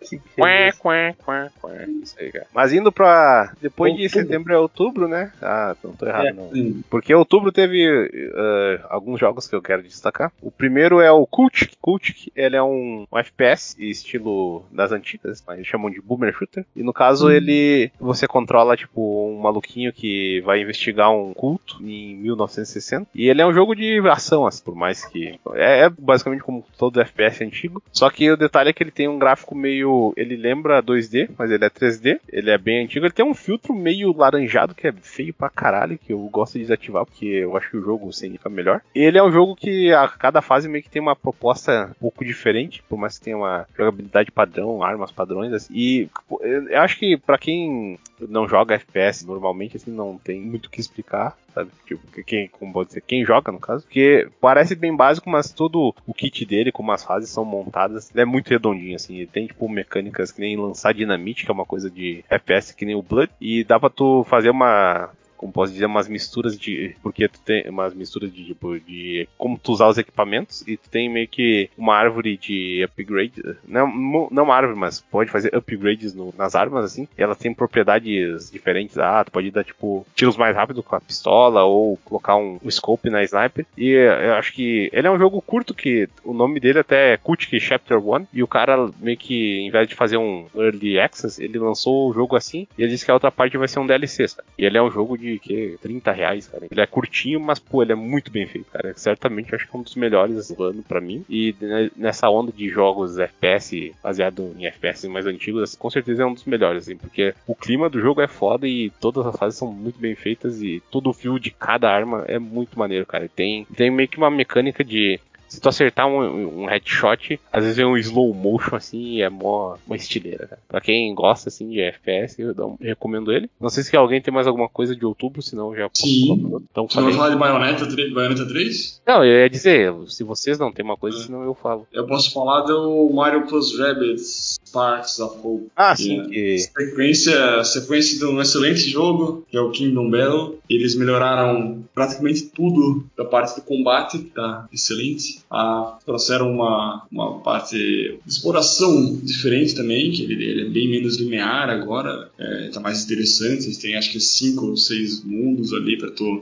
explorar e ir atrás das batalhas, só que ele tem bastante problema técnico que dá uma quebrada assim no jogo, e sim, a batalha continua sendo excelente e tudo mais, e só que esses problemas aí dão uma atrapalhada e a, as, a música continua sendo muito boa, só que não chega no nível do primeiro. O primeiro, não sei, eles trouxeram. É o primeiro jogo ele trouxe muito. pegou muito na. Tipo, não, não, eu ia dizer nostalgia, mas não é bem nostalgia. É, tipo assim, impressionava quão similar ele parecia. Quão, quão parecia quanto ele parecia um jogo, ser um jogo do Mario, né, feito pela Ubisoft. Faz sentido? Faz sentido, é, só né, é, é impressionante. É, é, foi, foi, difícil eu formular a frase. Tipo assim, até, até no hub ali, que era o castelo, tinha tipo, na música tinha alguns arranjos de, da música do castelo lá do Mario 64, assim. Então ele sim, parecia sim. um conjunto muito, Mas sabe qual era o problema do, do primeiro, cara? Tem que ah. explorar o open world e você não tem um botão de pulo no jogo do Mario.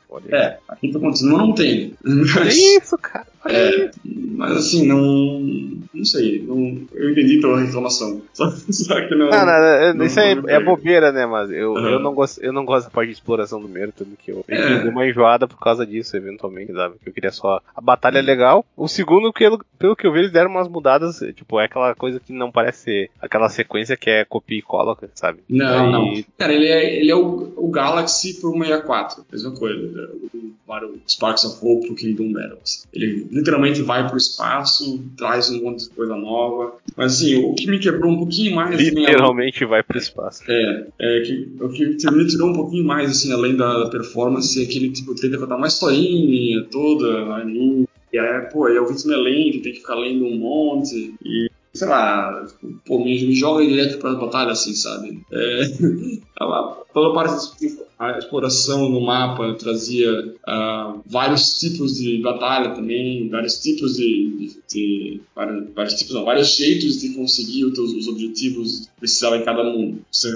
pegar algumas moedas de cada mundo para conseguir ir avançando e pegar o 100%. Então, tipo, não é sempre só as mesmas batalhas, às vezes era tipo desafio de pegar moeda, ou sei lá, algumas outras coisas. Ou um, uma parte, um negócio de puzzle que me lembrou bastante o Captain Toad também. Então, assim, tinha, tinha umas coisas meio diferenciadas que deixavam o jogo interessante. Só que toda vez que começava a contar uma historinha e demorava. Puts, ah, cara. É, é, eu, não, eu, não, sei nem porque eles querem inventar historinha. O primeiro tem aquela coisa do ser meio que um, uma brincadeira, daí tem o, o rumbazinho lá e. Né? É. Não, é, é, tipo isso, assim, se fosse simplificado, assim, pô, é isso que tá acontecendo, vai. É, aí ah, traz um pouquinho diferente em cada mundo ali, mas eles tentaram, tentaram aprofundar um pouquinho mais do que eu gostaria, assim, não ficou tão legal tão, como, como o primeiro. Tipo, primeiro eu até achei bastante engraçado, pô, eu ri bastante jogando. Esse tá um pouquinho menos, menos polido nessa parte, assim. E aí eu acho, acho que não, não chega no nível de excelência que eu tenho o primeiro, né, para mim. Mas continua sendo um jogo bastante bom, eu fiz 100% ali, vi tudo que deu, e não vale a pena. Certo. Vai lá, Bayonetta 3, ah, então, eu quero ver. Não, não, não. Antes de Bayonetta 3, tem dois jogos ah. que eu queria falar. Um é a DLC do Resident Evil 8, que é o Shadows of Rose, que é um mini capítulozinho que é, é engraçado que aconteceu o mesmo caso que Resident Evil 7, que pensavam que meio que aquela partezinha final da história ia ser um cliffhanger para o que ia acontecer. E eles fazem a DLC que termina tudo, e eles fizeram isso de novo. Daí a Shadows of Rose tu joga com a Rose após os eventos do Resident Evil 8, que spoiler aí, galera, o Ethan morre. Daí ela, a filha dele, a Rose, ela tem meio que os poderes lá do, do mofo que chamavam, que é, não sei se no, é. no termo técnico. Aí é que ela é, a, vamos dizer, a DLC é mais viajada porque ela acontece dentro do meta, mutamiceto, metamiceto, que era tipo um organismo uh, que meio que co controlava tudo do, do vilarejo do Resident Evil 8 e que criou o mofo lá. Aí meio que ela começa a revisitar memórias do pai dela e do vilarejo. Isso aí é todo mundo sabe que é só um jeito fácil de eles reutilizarem os assets do jogo principal e fazer uma coisa diferente. Só que daí ele meio que tem. Ele tem tipo, umas ideias novas que funcionam legal. O início do jogo ele é meio. bem É bem que nem o castelo do Resident Evil 8 em si, que é Resident Evil clássico, sabe? De ir pra lá e pra cá, procurar chave. Eventualmente se dá para com os inimigos, os inimigos são bem mais fortes que você. E, e eventualmente vai ganhando, tipo, as armas básicas para lidar com ele. E depois tem, tipo, ah, tu revisita lá a casa Benevento e eles colocaram um novo trecho de horror que é tão legal quanto o trecho de horror do jogo original. Ó, oh, e... que essa melhor parte do jogo do 8 é, é essa questão. É, eu recomendo tu jogar porque, cara, é realmente muito foda o que eles fizeram, cara. É, é basicamente o um Whipping Angels reverso, mais ou menos, sabe? Quer dizer, não é, é vamos dizer assim, é um Whipping É basicamente um Whipping Angel, só que você sabe o que é o Whipping Angels, né? Não tem ideia. Doctor Who, cara, as estátuas lá que se mexem, que você não olhar pra Ah, tá. Ah, tá. Não, tem, algo, tem algo nesse nível, mas eles fizeram um Nossa. twist bem legal, cara. Mas de resto, assim, ele é bem foda-se. É, é uma historinha até que bonitinha, só que é padrão Resident Evil. Mesmo que a história seja legal, não é aquela coisa que é meio, é meio camp e, e não tem um.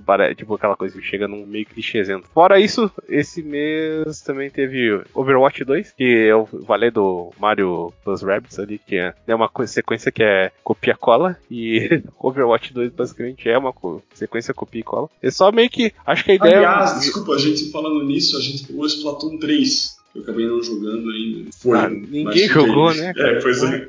Então tá legal, mas de qualquer uhum. forma, Overwatch 2 basicamente. Eu, eu, acho que eles fizeram o seguinte, cara. Eles pensaram, pô, o, o 1 tá estagnado, a gente não fez mais nada. Em vez de a gente colocar heróis novos, tentar puxar um hype, vamos relançar ele pra puxar a gente. Eu acho que no final das contas deu certo, porque, bom, ele ficou free to play, só que ele veio com um. Tipo, o servidor não aguentava no, nos, dois, nos três ou quatro primeiros dias. Se tu não conseguia entrar, entrava em fila e outro problema. De resto, o jogo foi rebalanceado porque antes era um jogo de seis pessoas, agora é um jogo de cinco. Só que ele tem. Tu pode jogar sem funções, mas ele. O jogo básico ele pede função, sabe? Daí é um tanque, dois DPS e dois suporte. Daí eles meio que balancearam pensando, tipo, ah, vai ter só um tanque. Daí os tanques são bem fortes. Assim. Tem uns que são muito mais fortes que outros, que é absurdo. Mas eu prefiro jogar sem função e basicamente é o Overwatch 1 uh, eh, repaginado um pouquinho assim. Só que daí agora, como ele é free to play, ele não tem um sistema de, de caixinha. E daí você tem que comprar as skins e as skins são absurdamente caras. Eles até deram uma baixada recentemente, mas pra tu conseguir grana no jogo é sem graça e tipo, isso que meio que mata ele que acaba não tendo progresso, né? Podia ser meio que nem Dota 2, que tu ainda tem caixinhas, né, no Dota. No caso, no Dota tu recebe itens aleatoriamente ao final da partida, mas Sim. te dessem uma caixinha assim e tu abrisse e ganhasse quatro coisas que é meio foda que, tipo, ah, é, lançam personagens novos e tu vai lá, tu não tem nenhum spray diferente pra eles, sabe? É, ah, é. Mas enfim, uh, e para finalizar, Bayonetta 3, que eu, antes de Bayonetta 3, eu fui atrás de rejogar o primeiro, que era um jogo que eu, tipo, eu achava legal, mas nem tanto, eu comecei meio a entender mais um pouco de como jogar ele. E por mais que ele tenha coisas inconvenientes, de muita cretine e às vezes. O 1 tá Tipo, hã? O 1, isso. E, e às vezes, tipo, o jogo pula na tua cara com algum golpe, tu tem que desviar, tipo, entre a cena e a jogabilidade, é uma, meio que uma. Ah, fica ligado aí. E tem uns, uns kill time event muito escroto, que, tipo, se tu não fazer na hora exata, você se fode. E mais algumas coisas meio one hit kill. Aí meio que eu fui pegando o, o jeito do jogo. Eu consegui jogar o Bayonetta um pouco do 2 antes dos 3. Ele é basicamente a mesma coisa, só que ele é mais diluído, assim. Ele tira algumas complexidades mecânicas. Aí chega no Bayonetta 3, cara. O Bayonetta 3 dá uma volta assim. Ele lembra o Bayonetta, mas ele é bem diferente por causa do esquema novo dele. Que tu no jogo tu equipa agora. Antes tu equipava, tipo, uma arma na mão e outra no pé. Que daí ela, tipo, tinha o conjunto das pistolas. Que daí podia ah, equipar, sei lá, uma katana ou a, uh, uma, um chicote e fazer como diferente. Aí chega o 3, tu equipa só o conjunto de armas. E meio que cada. É, essas armas são os demônios. Assim, que, o que,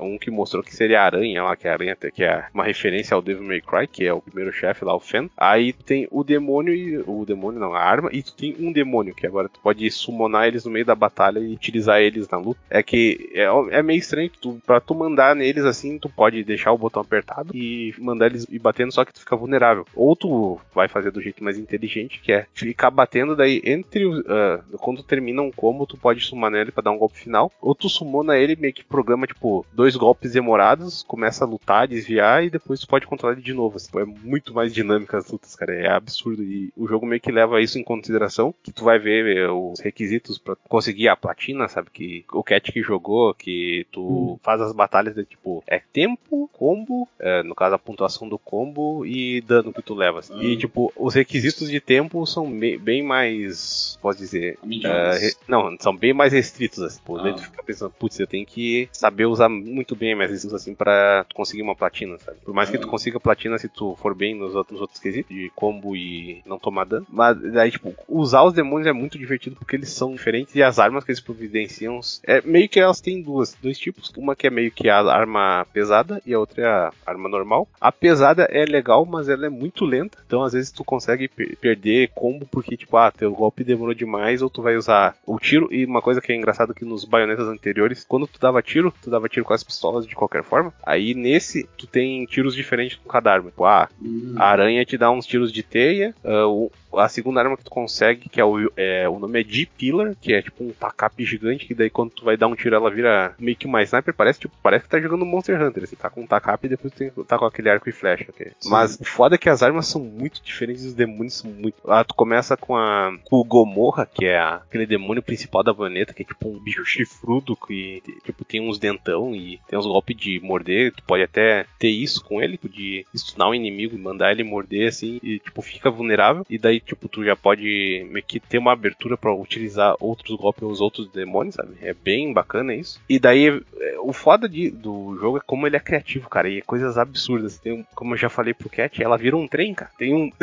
tem uma arma que é tipo um, é um porrete enorme, que é um trem, e ela pode até montar em cima, é meio que a moto do Devil May Cry sim. E daí tu pode summonar o demônio, o demônio é um trem, cara, e tu meio que tu faz a linha que ele vai andar, sabe? E daí no meio dessa linha tu escolhe, tipo, os golpes que ele pode fazer. E, e, meio que a propriedade única desse trem que pode a, aumentar a rage dele. E pelo que eu vi, tem uma mecânica no jogo que os demônios que tu sumona, que eles meio que são os contratos da bruxa dentro da história do mundo de Bayonetta, eles podem ir contra ti. Mas eu não vi isso com nenhum dos bichos fora esse trem, porque o trem, se tu apertar um botão lá, ele vai ficando enraivecido. Né? Mas se tu passar do limite, ele fica loucão e tipo, ele começa a puxar a serra pra lá e pra cá, indo pra lá e pra cá e pode te dar dano. Não, assim, tu tá bem avançado no Cara, eu tô no capítulo 10. Hoje eu fiquei parado numa missão lá que, no caso, tu tem que jogar. Tem três personagens, que é a Bayonetta, tem a Jean, que é a amiga da Bayonetta, tá? Que tem os mesmos poderes, só que ela tem. São missões 2D meio que naquele estilo Elevator Action. Uhum. No caso, ela tem que fazer. Só que o foco dela é fazer mais ataques stealth, coisas. Eu pensei que ia ser meio chato, mas eu gostei bastante dessas sessões. E por fim, tu tem a Viola, que é a outra personagem nova, que ela tem umas roupas meio punk rock, assim, mas ela é uma personagem totalmente, uh, como posso dizer, pateta, assim, que ela, ela tenta ser maneira, assim, só que ela é toda desastrada. É bem, é bem engraçado, assim, eu, eu gostei. Só que o problema dela é que tu vai jogar com a baioneta, ela tem tantas opções, tu vai conseguindo a, cada vez mais arma, mais demônio, fazer uns combos loucos, e a Viola é, só tem uma espada, um tiro, o demônio dela, tu joga a espada, ele sai batendo automaticamente, assim, e daí tu fica só nos punhos. E ela não tem, ela tem um desviar, que nem o, o golpe principal de defesa da baioneta lá, que é desviar e entrar no witch time lá, que é deixar no slow motion. Ela tem o, ela tem desviar, só que não fica slow motion, e o principal disso é, o, é uma defesa. E a defesa, por mais que funcione, eu acho que é muito estranho, cara, porque é uma defesa meio Sekiro, saca? Que o baioneta, eu acho que, pelo menos depois do 2, pelo que eu tava vendo, que se tu fazer a, a defesa um pouco antes, em vez de tu conseguir um hit time de 4 segundos, tu consegue o hit time tipo milissegundo. Então não conta quase pra nada. É meio, eu acho meio bucha assim. E o maior problema é que ela tem muito pouco golpe, sabe? Ela tem basicamente só uhum. espada e isso, e o bicho tu não pode nem controlar, sabe? Eu achei meio paia. E, e quantos capítulos tem a desgraça, sabe? Cara, deve ter em torno dos 16, mas mais ou menos, cara. Eu tô no décimo, eu, no caso eu ganhei, cara, é uma porrada de arma de fato, cara. Eu acho que eu já teve tá com umas 6, assim, 6, 7. E por mais que elas tenham, tipo, golpes parecidos uh, entre os movimentos, tipo, todo, todas elas, tipo, ah, tu aperta pulo e chute ou soco em seguida, elas têm meio que um golpe que ela vai pro ar, assim, com chute ou com soco. Pode ter algumas coisas diferentes, mas cada. A, todas as armas têm e eles funcionam meio que parecidos, sabe? Então, não é tão difícil, só que a, a simplicidade, pô, tipo, a última arma que eu peguei, são duas na verdade, que eu peguei que era um, um microfone, uh, daqueles que tem mais standzinho, daí tu usa ele como uma lança ou tu começa a cantar, você segurar os botões, daí ela meio que manda um, stun, isso dá um boost ou de defesa ou de ataque, pelo que eu vi. E a, o demônio atrelado ao microfone é, um, é uma sapa que ela pode cantar ópera e fazer chover uh, uma. Eu vi essa mulher da, da ópera. É, esse é muito maneiro, cara. E a outra arma que eu peguei são os Lex. E o demônio é um pássaro, que tem um pássaro que tá no Bayonetta 1. E tipo, os Lex. É, esse jogo ele é mais feio que os outros baionetas, mas em termos de animação, e tu vê, tipo, aqueles cenários. Tipo, cenários grandes de chamar os bichos assim, fica muito foda, cara. E esses leques, assim, os movimentos que ela faz de abrir o leque e meio que criar um, uma correntinha de ar e cortar, cara, é muito. Acho que no geral, eu não sei se ele vai ser melhor que o 1, que o 1, depois que eu rejoguei ele, eu tomei um gosto novo, até quero rejogar, é tentar pegar ranks maiores e terminar no hard, mas certamente eu acho que é um, um dos melhores da Platinum, Bayonetta 3, cara. Pra quem, tipo, Nossa. tipo, tava com um pouco de. pensando, pô, a Platinum vacilou nesse Babylon's Fall, assim, é, umas coisas é. que, que, deu certo, e, por mais que eles reviveram o Wonderful One on One ali, ali, relançaram ele e é um jogo legal. Eles acabaram ficando meio no ostracismo, né? Mas o Bayonetta 3 trouxeram, trouxeram os caras pra uma nova direção. Por mais que seja no Switch, seja um pouco inferior, tipo, seja um console inferior, assim, é um jogo de ação muito divertido, cara. E o Astral Chain, eu, não, eu vi que o pessoal teve um, uma recepção boa, mas o pessoal não se importa muito agora. Mas e Bayonetta 3 eu acredito que seja um jogo de ação que pode render o pessoal mais. E ele é mais fácil que os outros, ele tem algumas coisas de qualidade de vida que é melhor, sabe? O bom, tipo assim, tu não precisa apertar start, skip cutscene e depois você quer uh, pular cutscene, tipo que tinha nos anteriores, daí, nossa, isso era, eu acho muito irritante, cara. Eu acho que em termos de história ele é mais contido, tipo, a história é meio foda assim, mas tipo, ele não tem tanta piada, tipo, que nem do tu chega no Bayonetta 2 já tem ela montada num jato lá e recebendo as pistolas e montando no inimigo lá dando chicotada. E o 3 não tem isso, cara. É bem mais contido. E é só, tipo, eles têm esses. Os cenários são mundos, meio que pequenos mundos abertos. Tem segredinho pra todo lado, cara. Eu achei mega divertido. Tem umas coisinhas de plataformas, como tu vai usar as habilidades pra pegar isso. É muito maneiro. Parece massa mesmo. Eu realmente não curti tanto o 1 lá e não, não vou atrás. Porque... E, e como eu também eu joguei o Wonderful 101 lá, pra mim eu, eu não fui atrás dos plots, né, daquela fase, nada. Eu achei só legal por conta da história e, e todo o esquema, mas os jogos da Platinum não são muito pra mim, não. É que eles são, eles são jogos que, de ação que tem uma certa complexidade e eles, aí, pelo menos a ideia de o Bayonetta, o Wonderful 101 e outros jogos do Kamiya mais antigo, nem viu, uhum. uh, Virtua Joe e o Devil May Cry 1, é um tipo de jogo que você, você rejogar ele e aprender as mecânicas, você cada vez é mais recompensador, sabe? O, porque você, é, o foda é que tipo, é um jogo que ele não te explica tudo, cara, e não fica nem, nem se tu procurar coisa no menu, sabe? E daí tu vai jogar o Wonderful 101, tu vai aprendendo segredinhos que, ah, tem um bicho que é um caranguejo e, sei lá, ele cospe fogo pela boca eventualmente ele descobre, ah, eu posso tacar os, todas as unidades dos Wonderful dentro da boca dele para ele tomar um dano sinistro. É, é, é, cada detalhezinho de jogabilidade, por mais que o. Acho que o Bayonetta 3 ele não é nem produtor do jogo, cara. Ele é. Ele é roteirista, né?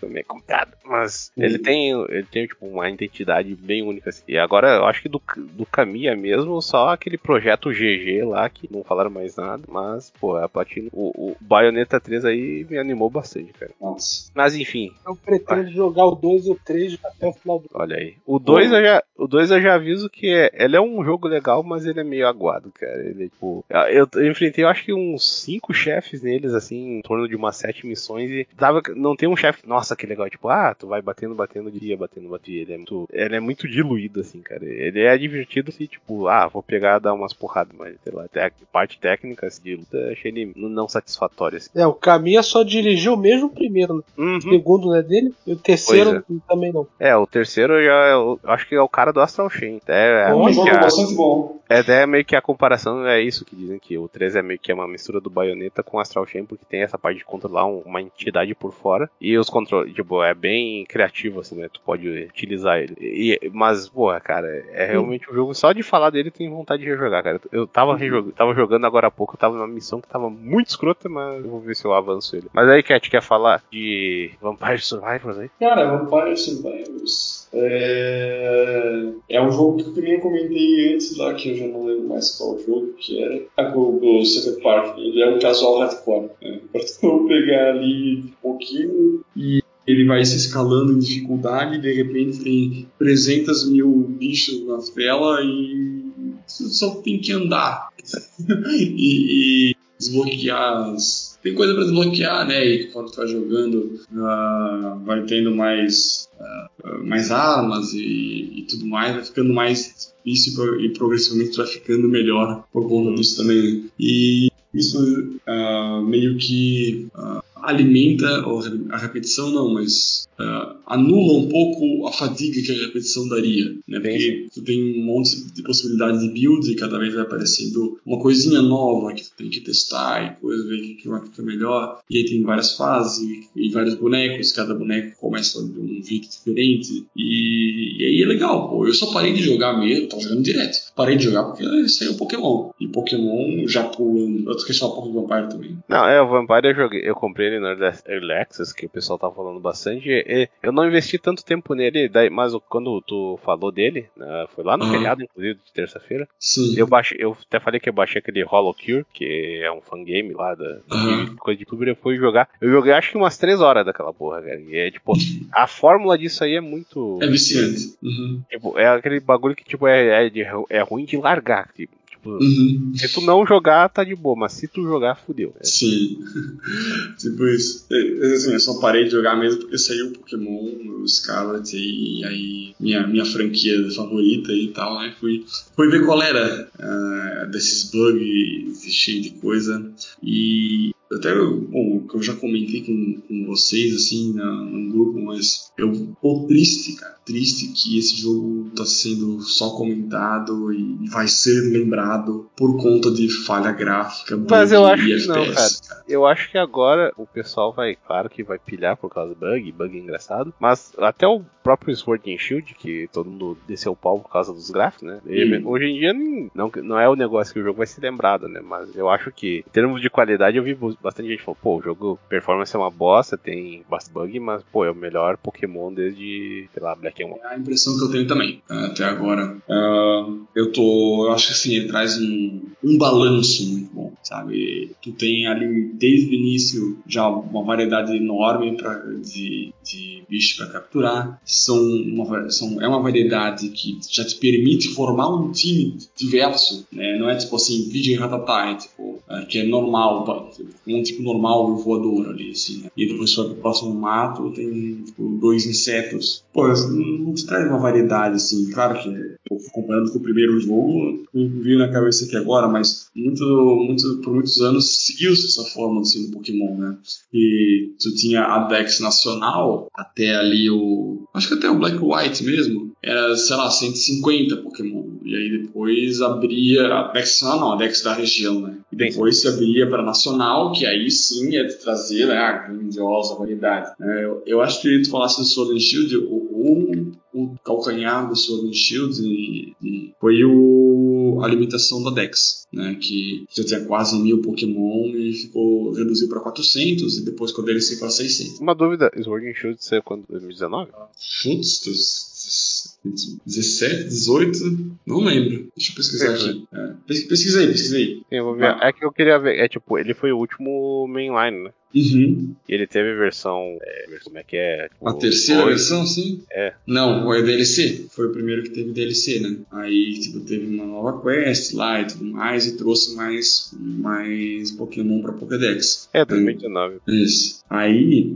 Então, só que nesse aqui, cara, é, é que no Sword Shield ainda não era mundo aberto. Ainda tinha, tipo, as rotas e aí tinha lá as áreas de exploração, que nessas áreas era aberto. Nesse não, cara. Nesse é, tipo, o aberto. Então, é que nem eu me senti no Final Fantasy. no Final Fantasy 1, não, quase que nem Final Fantasy 1, tipo assim, ele fala, ah, agora faz a primeira missão e fala assim, ah, o cara fala, é, vai. A única diferença aqui é que tem basicamente essa conversa, só que tipo, ele te marca no mapa os objetivos, né? Os lugares que tu tem que ir. Uhum. E, e assim, quando tu vai avançando, cara, eu cheguei até a falar pra vocês num momento que era um jogo difícil, mas é porque eu fui, pro, eu fui pra um lado, eu avancei demais em um lado, entendeu? Então, basicamente você pode ir para dois lados, pro leste e pro oeste, depois da cidade lá. Aí eu fui pro, pro leste e avancei um pouquinho demais, porque os Pokémon no mato estavam acima do meu nível. Não sei, caralho, né? Será que os dois lados são assim? Aí não, aí eu voltei pro outro, aí fiz o primeiro mapa, e aí, tipo, balanceou. Agora tá, tipo, tá relativamente fácil. Uh, ontem eu acho que eu cheguei numa. numa eu olhei no mapa, ah, eu quero ir naquela cidade. Eu tava indo pra lá, e aí eu vi que no caminho também os Pokémon do, dos treinadores e do mato estavam 10 níveis acima do meu. Não, voltei, vamos para outro lugar. E assim, esse tipo de, de pensamento que tem que ter nesse jogo, né? É um jogo de mundo aberto mesmo, tu pode ir para qualquer lugar, mas tu não consegue. Né? Tu, tu não é forte o suficiente para trancar os, os treinadores. Claro, tu nem precisa lutar com treinador nenhum, né? Porque eles não, não te puxam mais briga, tu que tem que puxar a briga. Ah, Só sim. que ainda assim, tipo, tu vai fazer lá na puta que pariu que o ginásio tem Pokémon level 40, com, com teus level 10, não vai fazer nada. Então, né? Tu meio que tem um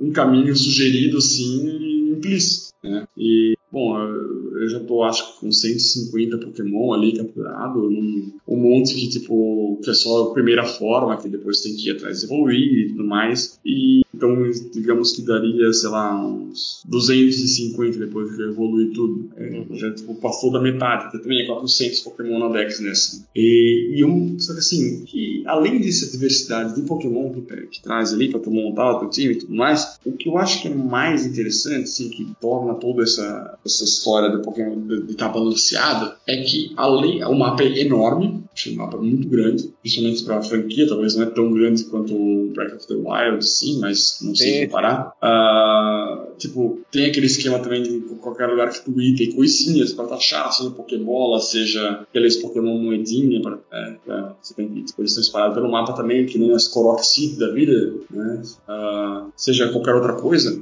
Tipo, ele te dá as três quests principais. Tem a quest do ginásio, a quest da, dos vilões lá da equipe vilã e a quest das lendas. Então, tipo assim, se tu for seguir um caminho, digamos, em sentido horário, vai estar tá misturado entre esses três. É. Né? Vai seguir o mapa em sentido horário, assim, né? Uh, vai sair pro, pro leste ali e vai dar a volta. Mas, tipo, tu não pode fazer isso porque meio que a dificuldade vai de baixo para cima, assim, né? Então tu tem que ir um pouco para um lado, um pouco para o outro, um pouco para o outro. Só que nesses caminhos, tipo, tu meio que se obriga a fazer essas três quests intercaladas. Apesar de que ele tipo, dizer, ah, tu pode fazer o que tu quiser. Né? Aí tu pode pensar, ah, eu quero fazer só os ginásios. É. beleza, só que perde um pouco de coisa, porque se tu faz a quest das lendas, tu evolui a tua montaria ali, que é o lendário. Né? Agora eu acabei de pegar o último, foi o, o Glide, né? que é tipo a, o que o Zelda popularizou lá. Né? Agora eu consigo pular e ah. É, e voando, planando, né, para baixo. Eu, eu peguei isso e o surf. Então, tipo, já estão ficando um pouquinho mais forte meu boneco. E aí a quest das. Ah, e essa história, é, as quests, tirando a quest do ginásio, as duas, a, a das lendas e a da, da, da equipe, cara, elas têm uma historinha interessante que é, um, que é um diferencial do Pokémon, assim, uma história realmente bacana, que tá, tá intrigante e eu quero, eu tô curioso, assim, não é aquele padrão, ele, ele dá essas, essa invertida, assim, né, ah, agora tem uma história interessante, então, pô, quero, quero entender.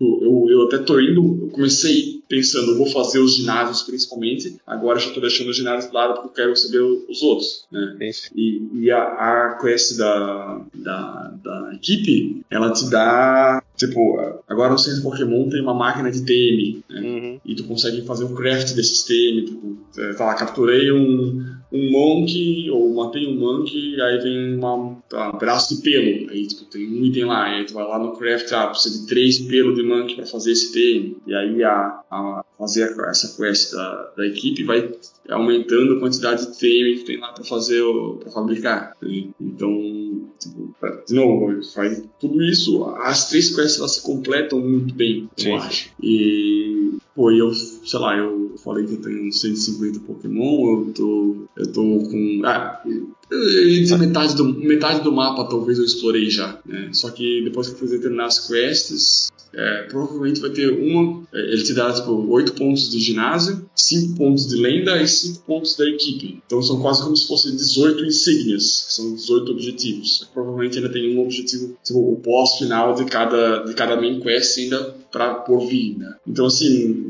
é um mundo muito interessante, bastante rico, que não me enjoa, que eu posso ir qualquer lado, sabe? E apesar das falhas gráficas, ele é bem fluido no sentido de, tipo, uh, eu entro numa caverna, tipo, dá de ver que tem um load da caverna, mas não para o jogo, né, pra para tu ir de um ambiente para o outro. Cara, tem muita coisa assim que, de qualidade de vida que ajuda na, na, na em como tu joga, né? Pô, é, é fácil, assim, é, é, é, muito. Cara, é, é bom. É bom, é bem feito, cara. Não sei, comparado com, com o resto da série, assim, é uma clara evolução. Eu acho que esse se esse jogo rodasse liso, podia ter bug. Se ele rodasse liso, cara, a galera ia ter com certeza muito mais, mais bons olhos para ele, porque eu, tô vendo bastante gente reclamando, ah, meu Deus, pedindo, até a Nintendo tá começando a dar, a, a dar o dinheiro de volta, né, pra quem tá pedindo. Pô, o jogo é bom pra caralho, cara, é bom pra caralho, assim. Eu não peguei nenhum bug ainda, os bugs acontecem mais com. Ah, mentira, eu peguei um bug de iluminação, tipo, coisas que eu tô na batalha quando. Não pegou nenhum. Pera aí. Ah.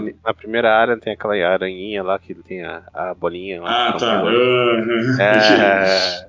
é... o único bug de, que eu peguei assim foi de gráfico, foi de iluminação. Que, tipo, às vezes tá, tá escuro, aí eu aperto um negócio pra escolher minhas habilidades, fica tudo claro, aí depois quando é. ele vai atacar fica escuro. Cara, novo. mas é uma coisa que eu tava pensando aqui. Tipo, acho que a Game Freak não tem tanta expertise assim em fazer jogo 3D em geral, né? Então, uhum. acho que, tipo, vamos dizer assim, fazer um básico assim, até que vai, mas agora que vou para isso. E como como o jogo tem uma dimensão maior assim, e não sei em quanto tempo ele foi feito, né? Que pode ser que o desenvolvimento tenha. Que eu tava até pensando que o Sword and Shield demorou, né? Mas tu vê que o Arceus ele tem, parece um escopo parecido com o mainline, sabe? Aí saiu esse, tipo, dois no mesmo ano, pode ser sinal disso, mas uh, não, não só o Pokémon, como o Mario Plus Rabbids aí, uhum. e o Bayonetta, ele tem pro, certos problemas de performance. É, o, o Switch, esse ano o Switch mostrou a, vida, a idade, uhum. a idade do Switch. Impressionantemente, o Xenoblade, que é um jogo muito maior, não tem problema de performance, cara. É, eu acho, eu acho que aí. O Xenoblade é, é, é otimizar, cara, é palmas pra Monolith aí, porque sim, o Xenoblade, cara, putz, redondinho, nada não, mas, de problema.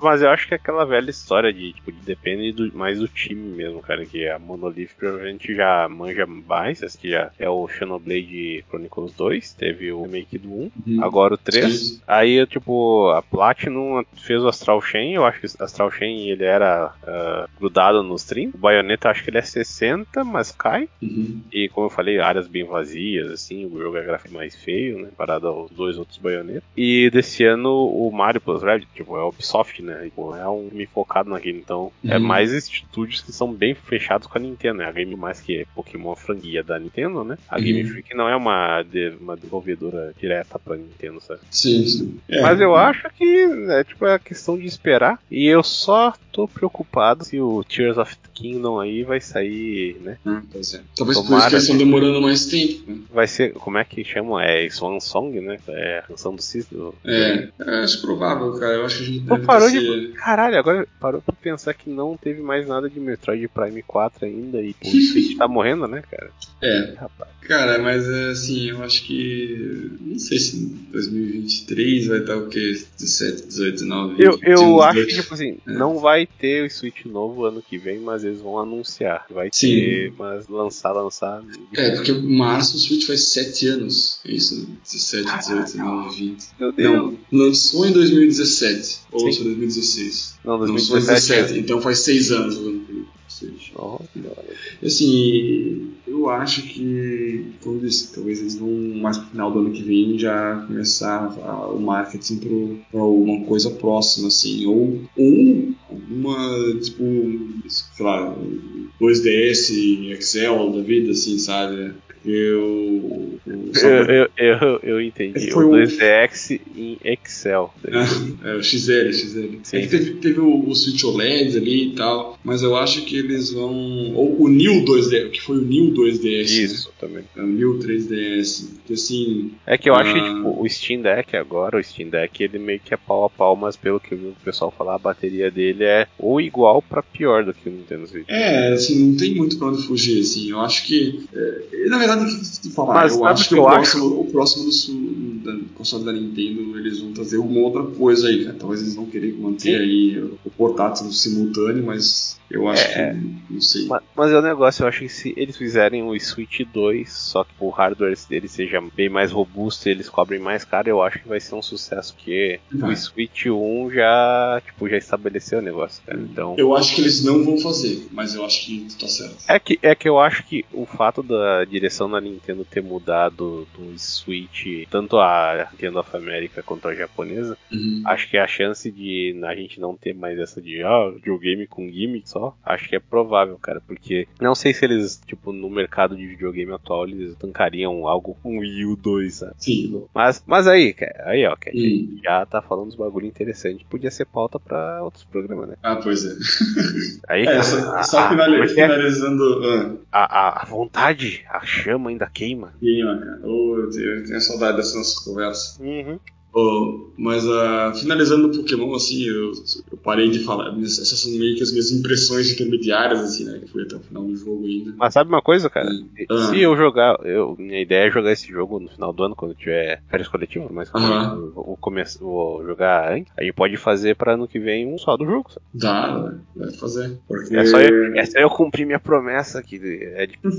eu, eu parei pra pensar, Cat, o meu save do Mario Plus Rabbids foi pro caralho, já que eu. eu ah, pois é. É que eu me esqueci de fazer um backup. E depois pensei, ah, não tem nada importante. Deu, putz, perdi meu save do No More ah. dos 1, do 2 e.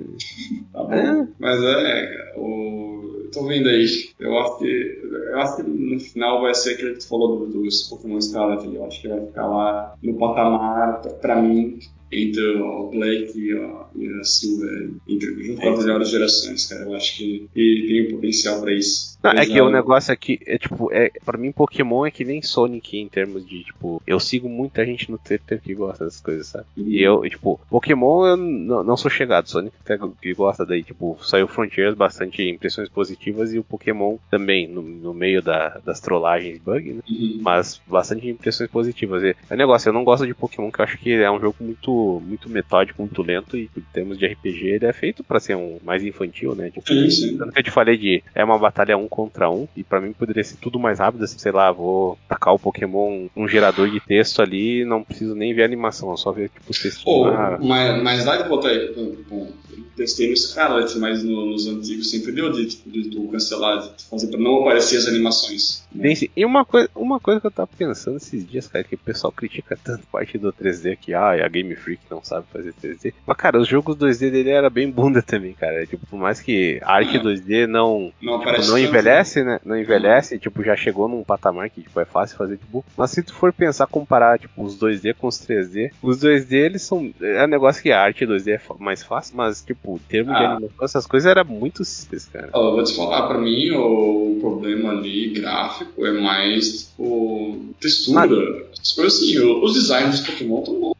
Não, não, eu digo. Não, eu tipo, eu digo, eu digo, o pessoal fica no 2D, tipo, na saudade do 2D, mas eu acho que ah. os 2D eram muito simples, cara. Ah, eu gosto, eu gosto. Não, gosto, é tipo, não, é questão de gostar, mas eu acho mais chamativo agora do que os jogos Sim. do 2D, cara. De, até, de 3DS, tipo, agora tu vê os bichos prontos ali, os ângulos de câmeras que dá pra deixar ali, tu vê as animaçõezinhas, tipo, o patinho ajeitando topete, cara. Pô, uhum. olha legal. Sim, sim, as animações são boas. Ah, até a dos treinadores, quando tu vai lutar contra, assim, tu vê que eles fazendo umas animações diferentes e tal. É, é, bem feitinho, assim, é bem, a intenção é boa, tá ligado? Só que, pô, falta uma, eu acho uma, que... técnica aí pra eles. É, eu acho que tem mais charme, pelo menos, que tipo, vamos ver. É que eu acho que talvez com um videogame novo, ver que vai ter no pode. Que é tal, é um negócio que falam agora que é. Ah, a Microsoft lança jogo no videogame deles, mas PC também. A uhum. Sony anda fazendo isso. O nego falar, tipo, a Nintendo fazer isso. Não, não sei se. Tipo, esse que é o negócio com as mudanças de presidência,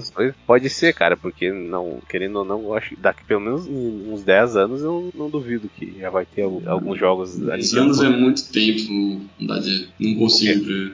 Não, 10 anos é muito tempo pra, pra ver Acontece muita coisa aí. Não, esse é o negócio, mas tipo, vendo como é que é, é a cena de videogames, tipo, ah, pode ter muito bem um, uh, um Nintendo Switch 2 ou 3 até lá e sair Sim. jogos exclusivos, mas tipo, coisa velha vai sair pra PC assim, publicado, tá lá na Steam, ah, desenvolvedora e publisher Nintendo. Tipo, eu consigo pensar, visualizar. Uhum. Dá, dá, dá de imaginar um desses. Porque, bom, daí tu, não... daí tu vai jogar o jogo, tu abre lá, abre o Yuzu, entendeu? É, Mas enfim. E aí, quer finalizar de algum. Tipo, vamos dando a lista de melhores do ano até agora? Ligeirinho? É, é eu vou. Tipo, pra mim, é, eu acho que o único problema é que não saiu o River City Girls 2, que tá com uma cara muito boa. Pra, eu acho que. Não sei se vai ser melhor que Shredder's Revenge. Tipo, ele tem um escopo maior, tem mais personagens, uma cidade bem grande pra explorar. Mas eu acredito, eu boto fé. Mas pra mim, pelo menos até o momento, o Gnosia é o meu jogo favorito do ano. Daí, o Bayonetta 3 é, tá entre ele e o que assim, o que eu ainda tenho que zerar, que eu acho que eu parei mais ou menos umas três missões no final. Hum. Bayonetta tô no capítulo 10 e já gostei bastante dos jogos. Daí tem Elden Ring. E, tipo, eu acho que esses daí acho que são os que vale destacar. Assim. O resto que eu falei também valem, mas acho que esses daí se destacaram no ano geral. Eu, eu, pela nossa conversa da noite aqui, eu tenho um top 4 bem claro. Aliás, vamos rir do Findman, que não teve que sair antes e não pôde falar de God of War. ah, pois é, Pois é. Uh, esse podcast então vai, vai, ficar meio um buraco aí, né? Do God of War por conta disso. Pede pra ele mandar um áudio no WhatsApp depois e incluir. O... É, eu vou imitar ele e coloco o áudio. O jogo é muito o... ruim, cara. Jogo mais essa Sony. O meu, o meu top 4 é bem claro, sem estar em ordem, seria o Pokémon Arceus, o Tunic, o Xenoblade 3 e, e esse Pokémon novo aí, o Scarlet. É, não, não consigo botar uma ordem assim. Eu acho que em retrospecto seria o Xenoblade, Tunic, Arceus e o Scarlet ainda por tá flutuando aí, né? Vou, vou esperar hum. terminar. Mas uh, eu vou te dizer que acho que se tu jogasse o Kirby, tu ia gostar do Kirby. Eu acho que eu ia, eu acho que eu ia, só que saiu junto com o Tunic ali. E era no momento que eu tava sem tempo nenhum pra jogar também. Fui jogando Tunic quando deu. E aí, se passou ali ó, as duas semanas do lançamento, eu já não compro. É difícil comprar. Uhum. é, eu, acho, eu acho que uma coisa que, comparada aos outros anos que a gente jogou e comentou no locador, mas acho que esse foi o ano mais inativo do site, desde foi. que a gente começou. Foi. É que esse ano a gente também jogou muita pouca coisa, tipo, tempo certo. Acho que nem é questão exatamente só financeira, né? Que acho que, pelo menos para mim, eu procurei mais terminar jogos de fato do que ficar jogando coisa nova. E, cara, comigo foi o contrário. Eu comecei muita coisa que eu, tipo, só joguei um pouco e deixei de lado. Por causa do Game Pass até e por conta de pouco tempo, cara. Às vezes, pô, jogar, testar, mas beleza, mas eu quero uma coisa que não, não é isso que eu quero agora, entendeu? E é muito momento, cara, pra mim em jogos. Uhum. Uh, até o próprio Deathloop ali, que eu falei que tava baita empolgado pra jogar, baixei, pô, joguei no primeiro dia e, pô, não, não, não me pegou ali no primeiro dia, cara. É isso que é foda, cara. É tipo aquela velha coisa de tem tanta mídia pra gente consumir hoje em dia que Sim. algo que não te pega no início já pode ser descartado. É, isso é bom e ruim, né, cara? É bom pra variedade, mas não, é vezes, eu, né? eu acho que uma coisa que eu, eu fui abrir o Game Pass aqui, agora o Game Pass no PC, tipo, tem tanta coisa, tipo, eu já baixei acho que uns quatro jogos, eu baixei tipo Weird, Weird West, Paradise Killer, Metal Hellsinger, que é desse ano, uhum. podia ter comentado. É, eu até joguei, esse é um que eu joguei um pouco. Eu, eu, eu, eu joguei, só que eu não tenho ritmo algum, então eu me fudi. Uh, daí eu baixei o Guardiões também. E, cara, eu não abri nenhum desses aqui, tirando o Metal Hellsinger, mas eu fui terrível, eu não sei se eu vou continuar jogando. Eu tenho, eu tenho alguns ali no Xbox também que eu achei. Até o Nino É, lançou aquele Signalis desse ano que é foda, eu não joguei ainda também. Então, isso que é. E, tipo, eu tô tentando pensar assim, cara, eu vou focar nas coisas que nem, tipo, eu, eu tô. Esse ano eu acho que eu joguei muito mais jogo do que eu joguei coisa nova também. Tanto que eu falei do Bayonetta ali, daí eu finalmente. Sabe uma coisa que eu joguei esse ano? Hum. Sekiro. Ah, é? Eu lembro. Streamando Sekiro. Pô, eu. eu pô, bom sempre. É que agora eu não posso ver. Enfim, quer dizer, eu posso até ver isso, mas é, fica meio feio que eu fico num canto onde pessoas podem hum. observar, sabe? Meio, meio, meio feio. Mas, mas enfim, pô, podia. podia é que agora que eu tô com uma placa de vídeo, essa minha placa de vídeo diz que ela é boa pra streaming, cara. Eu poderia. Mas só que é aquela coisa. Ah, ô, desgraça, vou ser sincero, a vida adulta me pegou bonito esse ano, cara. Não, não, não é. Tu, Deve ser difícil. Tu sim, né, cara? Eu tô. Eu, cara, uma coisa que eu tava até pensando, eu tava meio desanimado de jogar. Ah, é? Tipo, não, não tipo, ah, que é ruim de jogar. Certas, às vezes, tipo, ah, às vezes era um dia meio chato. Né? Até que eu falei que, pô, por mais que eu tinha tempo livre de serviço de jogar 3DS, sabe? Uhum. Pô, às vezes o cara não tinha vontade alguma, sabe? Sim. Aí ficar só procrastinando na internet, daí, uhum. é, puxa. É, é só esperar que ano que vem seja melhor, né? Mas, ah, tipo, agora pelo menos que eu peguei ali, tipo, eu, eu tive, como posso dizer, pequenos jogos que eu foquei uh, uhum. bastante nesse ano. Mas daí, uhum. quando eu peguei o Bayonetta ali, o, o 1 pra rejogar, eu comecei a jogar uma porrada de coisas. Zerar, de fato. Uma coisa que eu, eu sempre tenho esse problema que eu falo, que eu jogo muita coisa, mas não zero nada. Uhum. Aí esse ano, eu, tipo, mesmo trabalhando essas coisas, eu acho que eu. Deixa eu ver aqui, eu acho que eu devo ter batido. Ah, pior que eu tô fazendo uma listinha, agora eu tô deixando o jogo que não precisa nem zerar, sabe? Então acaba de 1, 2, 3, 4, 6, 7, 7, menos de 4, cara. Faz a conta aí, cara. É. Putz. Ou 20, 17. Como é que é? 7 vezes. É 17. 17 é bom, então é 4 vezes 7. 17 jogos que eu zerei esse ano, assim, e alguns que eu, eu foquei forte, e eu, os outros são jogos multiplayer que não tem fim, sabe? Então, jogo de luta, essas coisas. Então, Sim. acho que. Tipo, agora que. O do Bayonetta, assim, pra acima eu consegui jogar bastante coisa, tipo, eu joguei Bayonetta, Ghostwire, jogando Wonderful One on One, por mais que eu tive o capítulo do Switch ali, que daí eu. É aquela coisa uhum. que tipo, eu pensei, pô, vou carregar o Steam, vou emular umas coisas aqui também no PC. E de PC baixei coisas absurdas. Eu baixei o Cyberpunk, porque eu, eu tô interessado em jogar, mas tipo, eu, eu, tenho, eu tenho aquela neura, tipo, cara, eu sei que vai ser um jogo enorme, mas então vou parar pra jogar, sabe? Eu não Sim. vou ficar mitigando o bagulho, sabe? Daí jogar tipo. Esse é o meu problema com o 3DS, inclusive. Quando eu abro o 3DS no, no horário do almoço, eu vou lá e jogo Tetris Attack, cara. Porque é um jogo simples, eu jogo alguns rounds assim. Uhum. Eu, tento, eu tô tentando fazer o seguinte: eu coloco o jogo no Very Hard, começo desde o início. Se eu perder, eu começo desde o início de novo. É assim. e eu não, eu não avancei ah, depois da quinta fase. Então, quando eu jogo, eu ainda tenho esse desafio. É, tem que se desafiar mesmo. Mas enfim, só finalizando aqui, então, é, por causa de gente vai ouvir isso, eu não lembro nem como finaliza as coisas, cara. Não sei, é sempre tu que usava o Craig. Ah, o podcast? É isso. Uma coisa que eu tava pensando. Brincadeira, e-mail, rede social, é foda-se. Isso. É, né?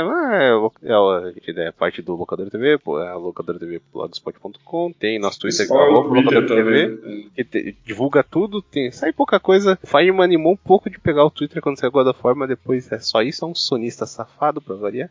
Aí ah, a gente vai ver, cara. É, vamos, eu, eu tô pensando em pelo menos dar uma, uma, um boost de fazer alguma coisa, talvez ano que vem, cara. Pelo menos um, um programa mensal, cara. sim, sim. E é uma coisa que eu tô percebendo, tipo, que eu não gostava antigamente era fazer notícia. Tipo, por mais que é uma pauta assim, acho que acaba, tipo, que é. Cara, eu acho bem legal. Eu, é legal, só que é algo que. Dá mais trabalho do que parece. Não é trabalho, cara. É algo. Caralho, como que é? É tipo, vence, sabe? Uhum, sim, sim. É, é, por isso que eu gosto de coisa que tem algum tema, tipo, é, é legal, tipo, pegar jogos específicos. Tipo, se for notícia que aquele esquema que a gente fazia de stream, cara, eu acho que pode dar bom, cara.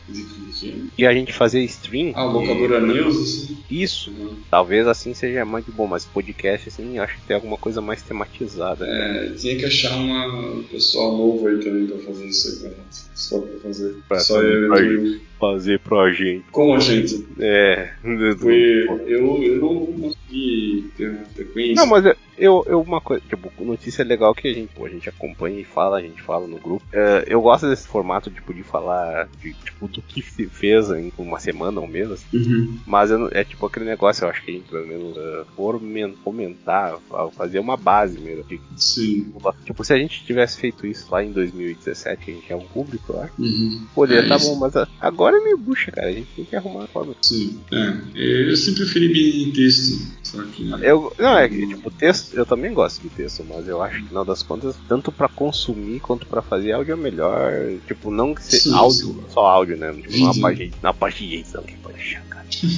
Mas enfim, é. terminar aqui, mandar o Craig parar. E agora o, o, comando é diferente, tem que apertar um botão, cara. É mó, é, tô vendo aqui, ó, stop recording. Aparece pra ti? E... Parece. Mas enfim, mas eu vou terminar aqui, baixar o arquivo. Amanhã vai ter jogo da Copa, não sei se eu consigo editar no mas vamos ver. Mas tem que ver o jogo no trabalho? Esse que é o problema, que no trabalho. É, por isso mesmo, de editar no trabalho. Eu tenho um PC legal lá, eu tenho um Audacity, só que faz muito tempo que eu não uso o Audacity, cara. Tá bom. Mas enfim, falou aí, Cat, valeu. Falou, cara, boa noite. Até mais. Boa noite.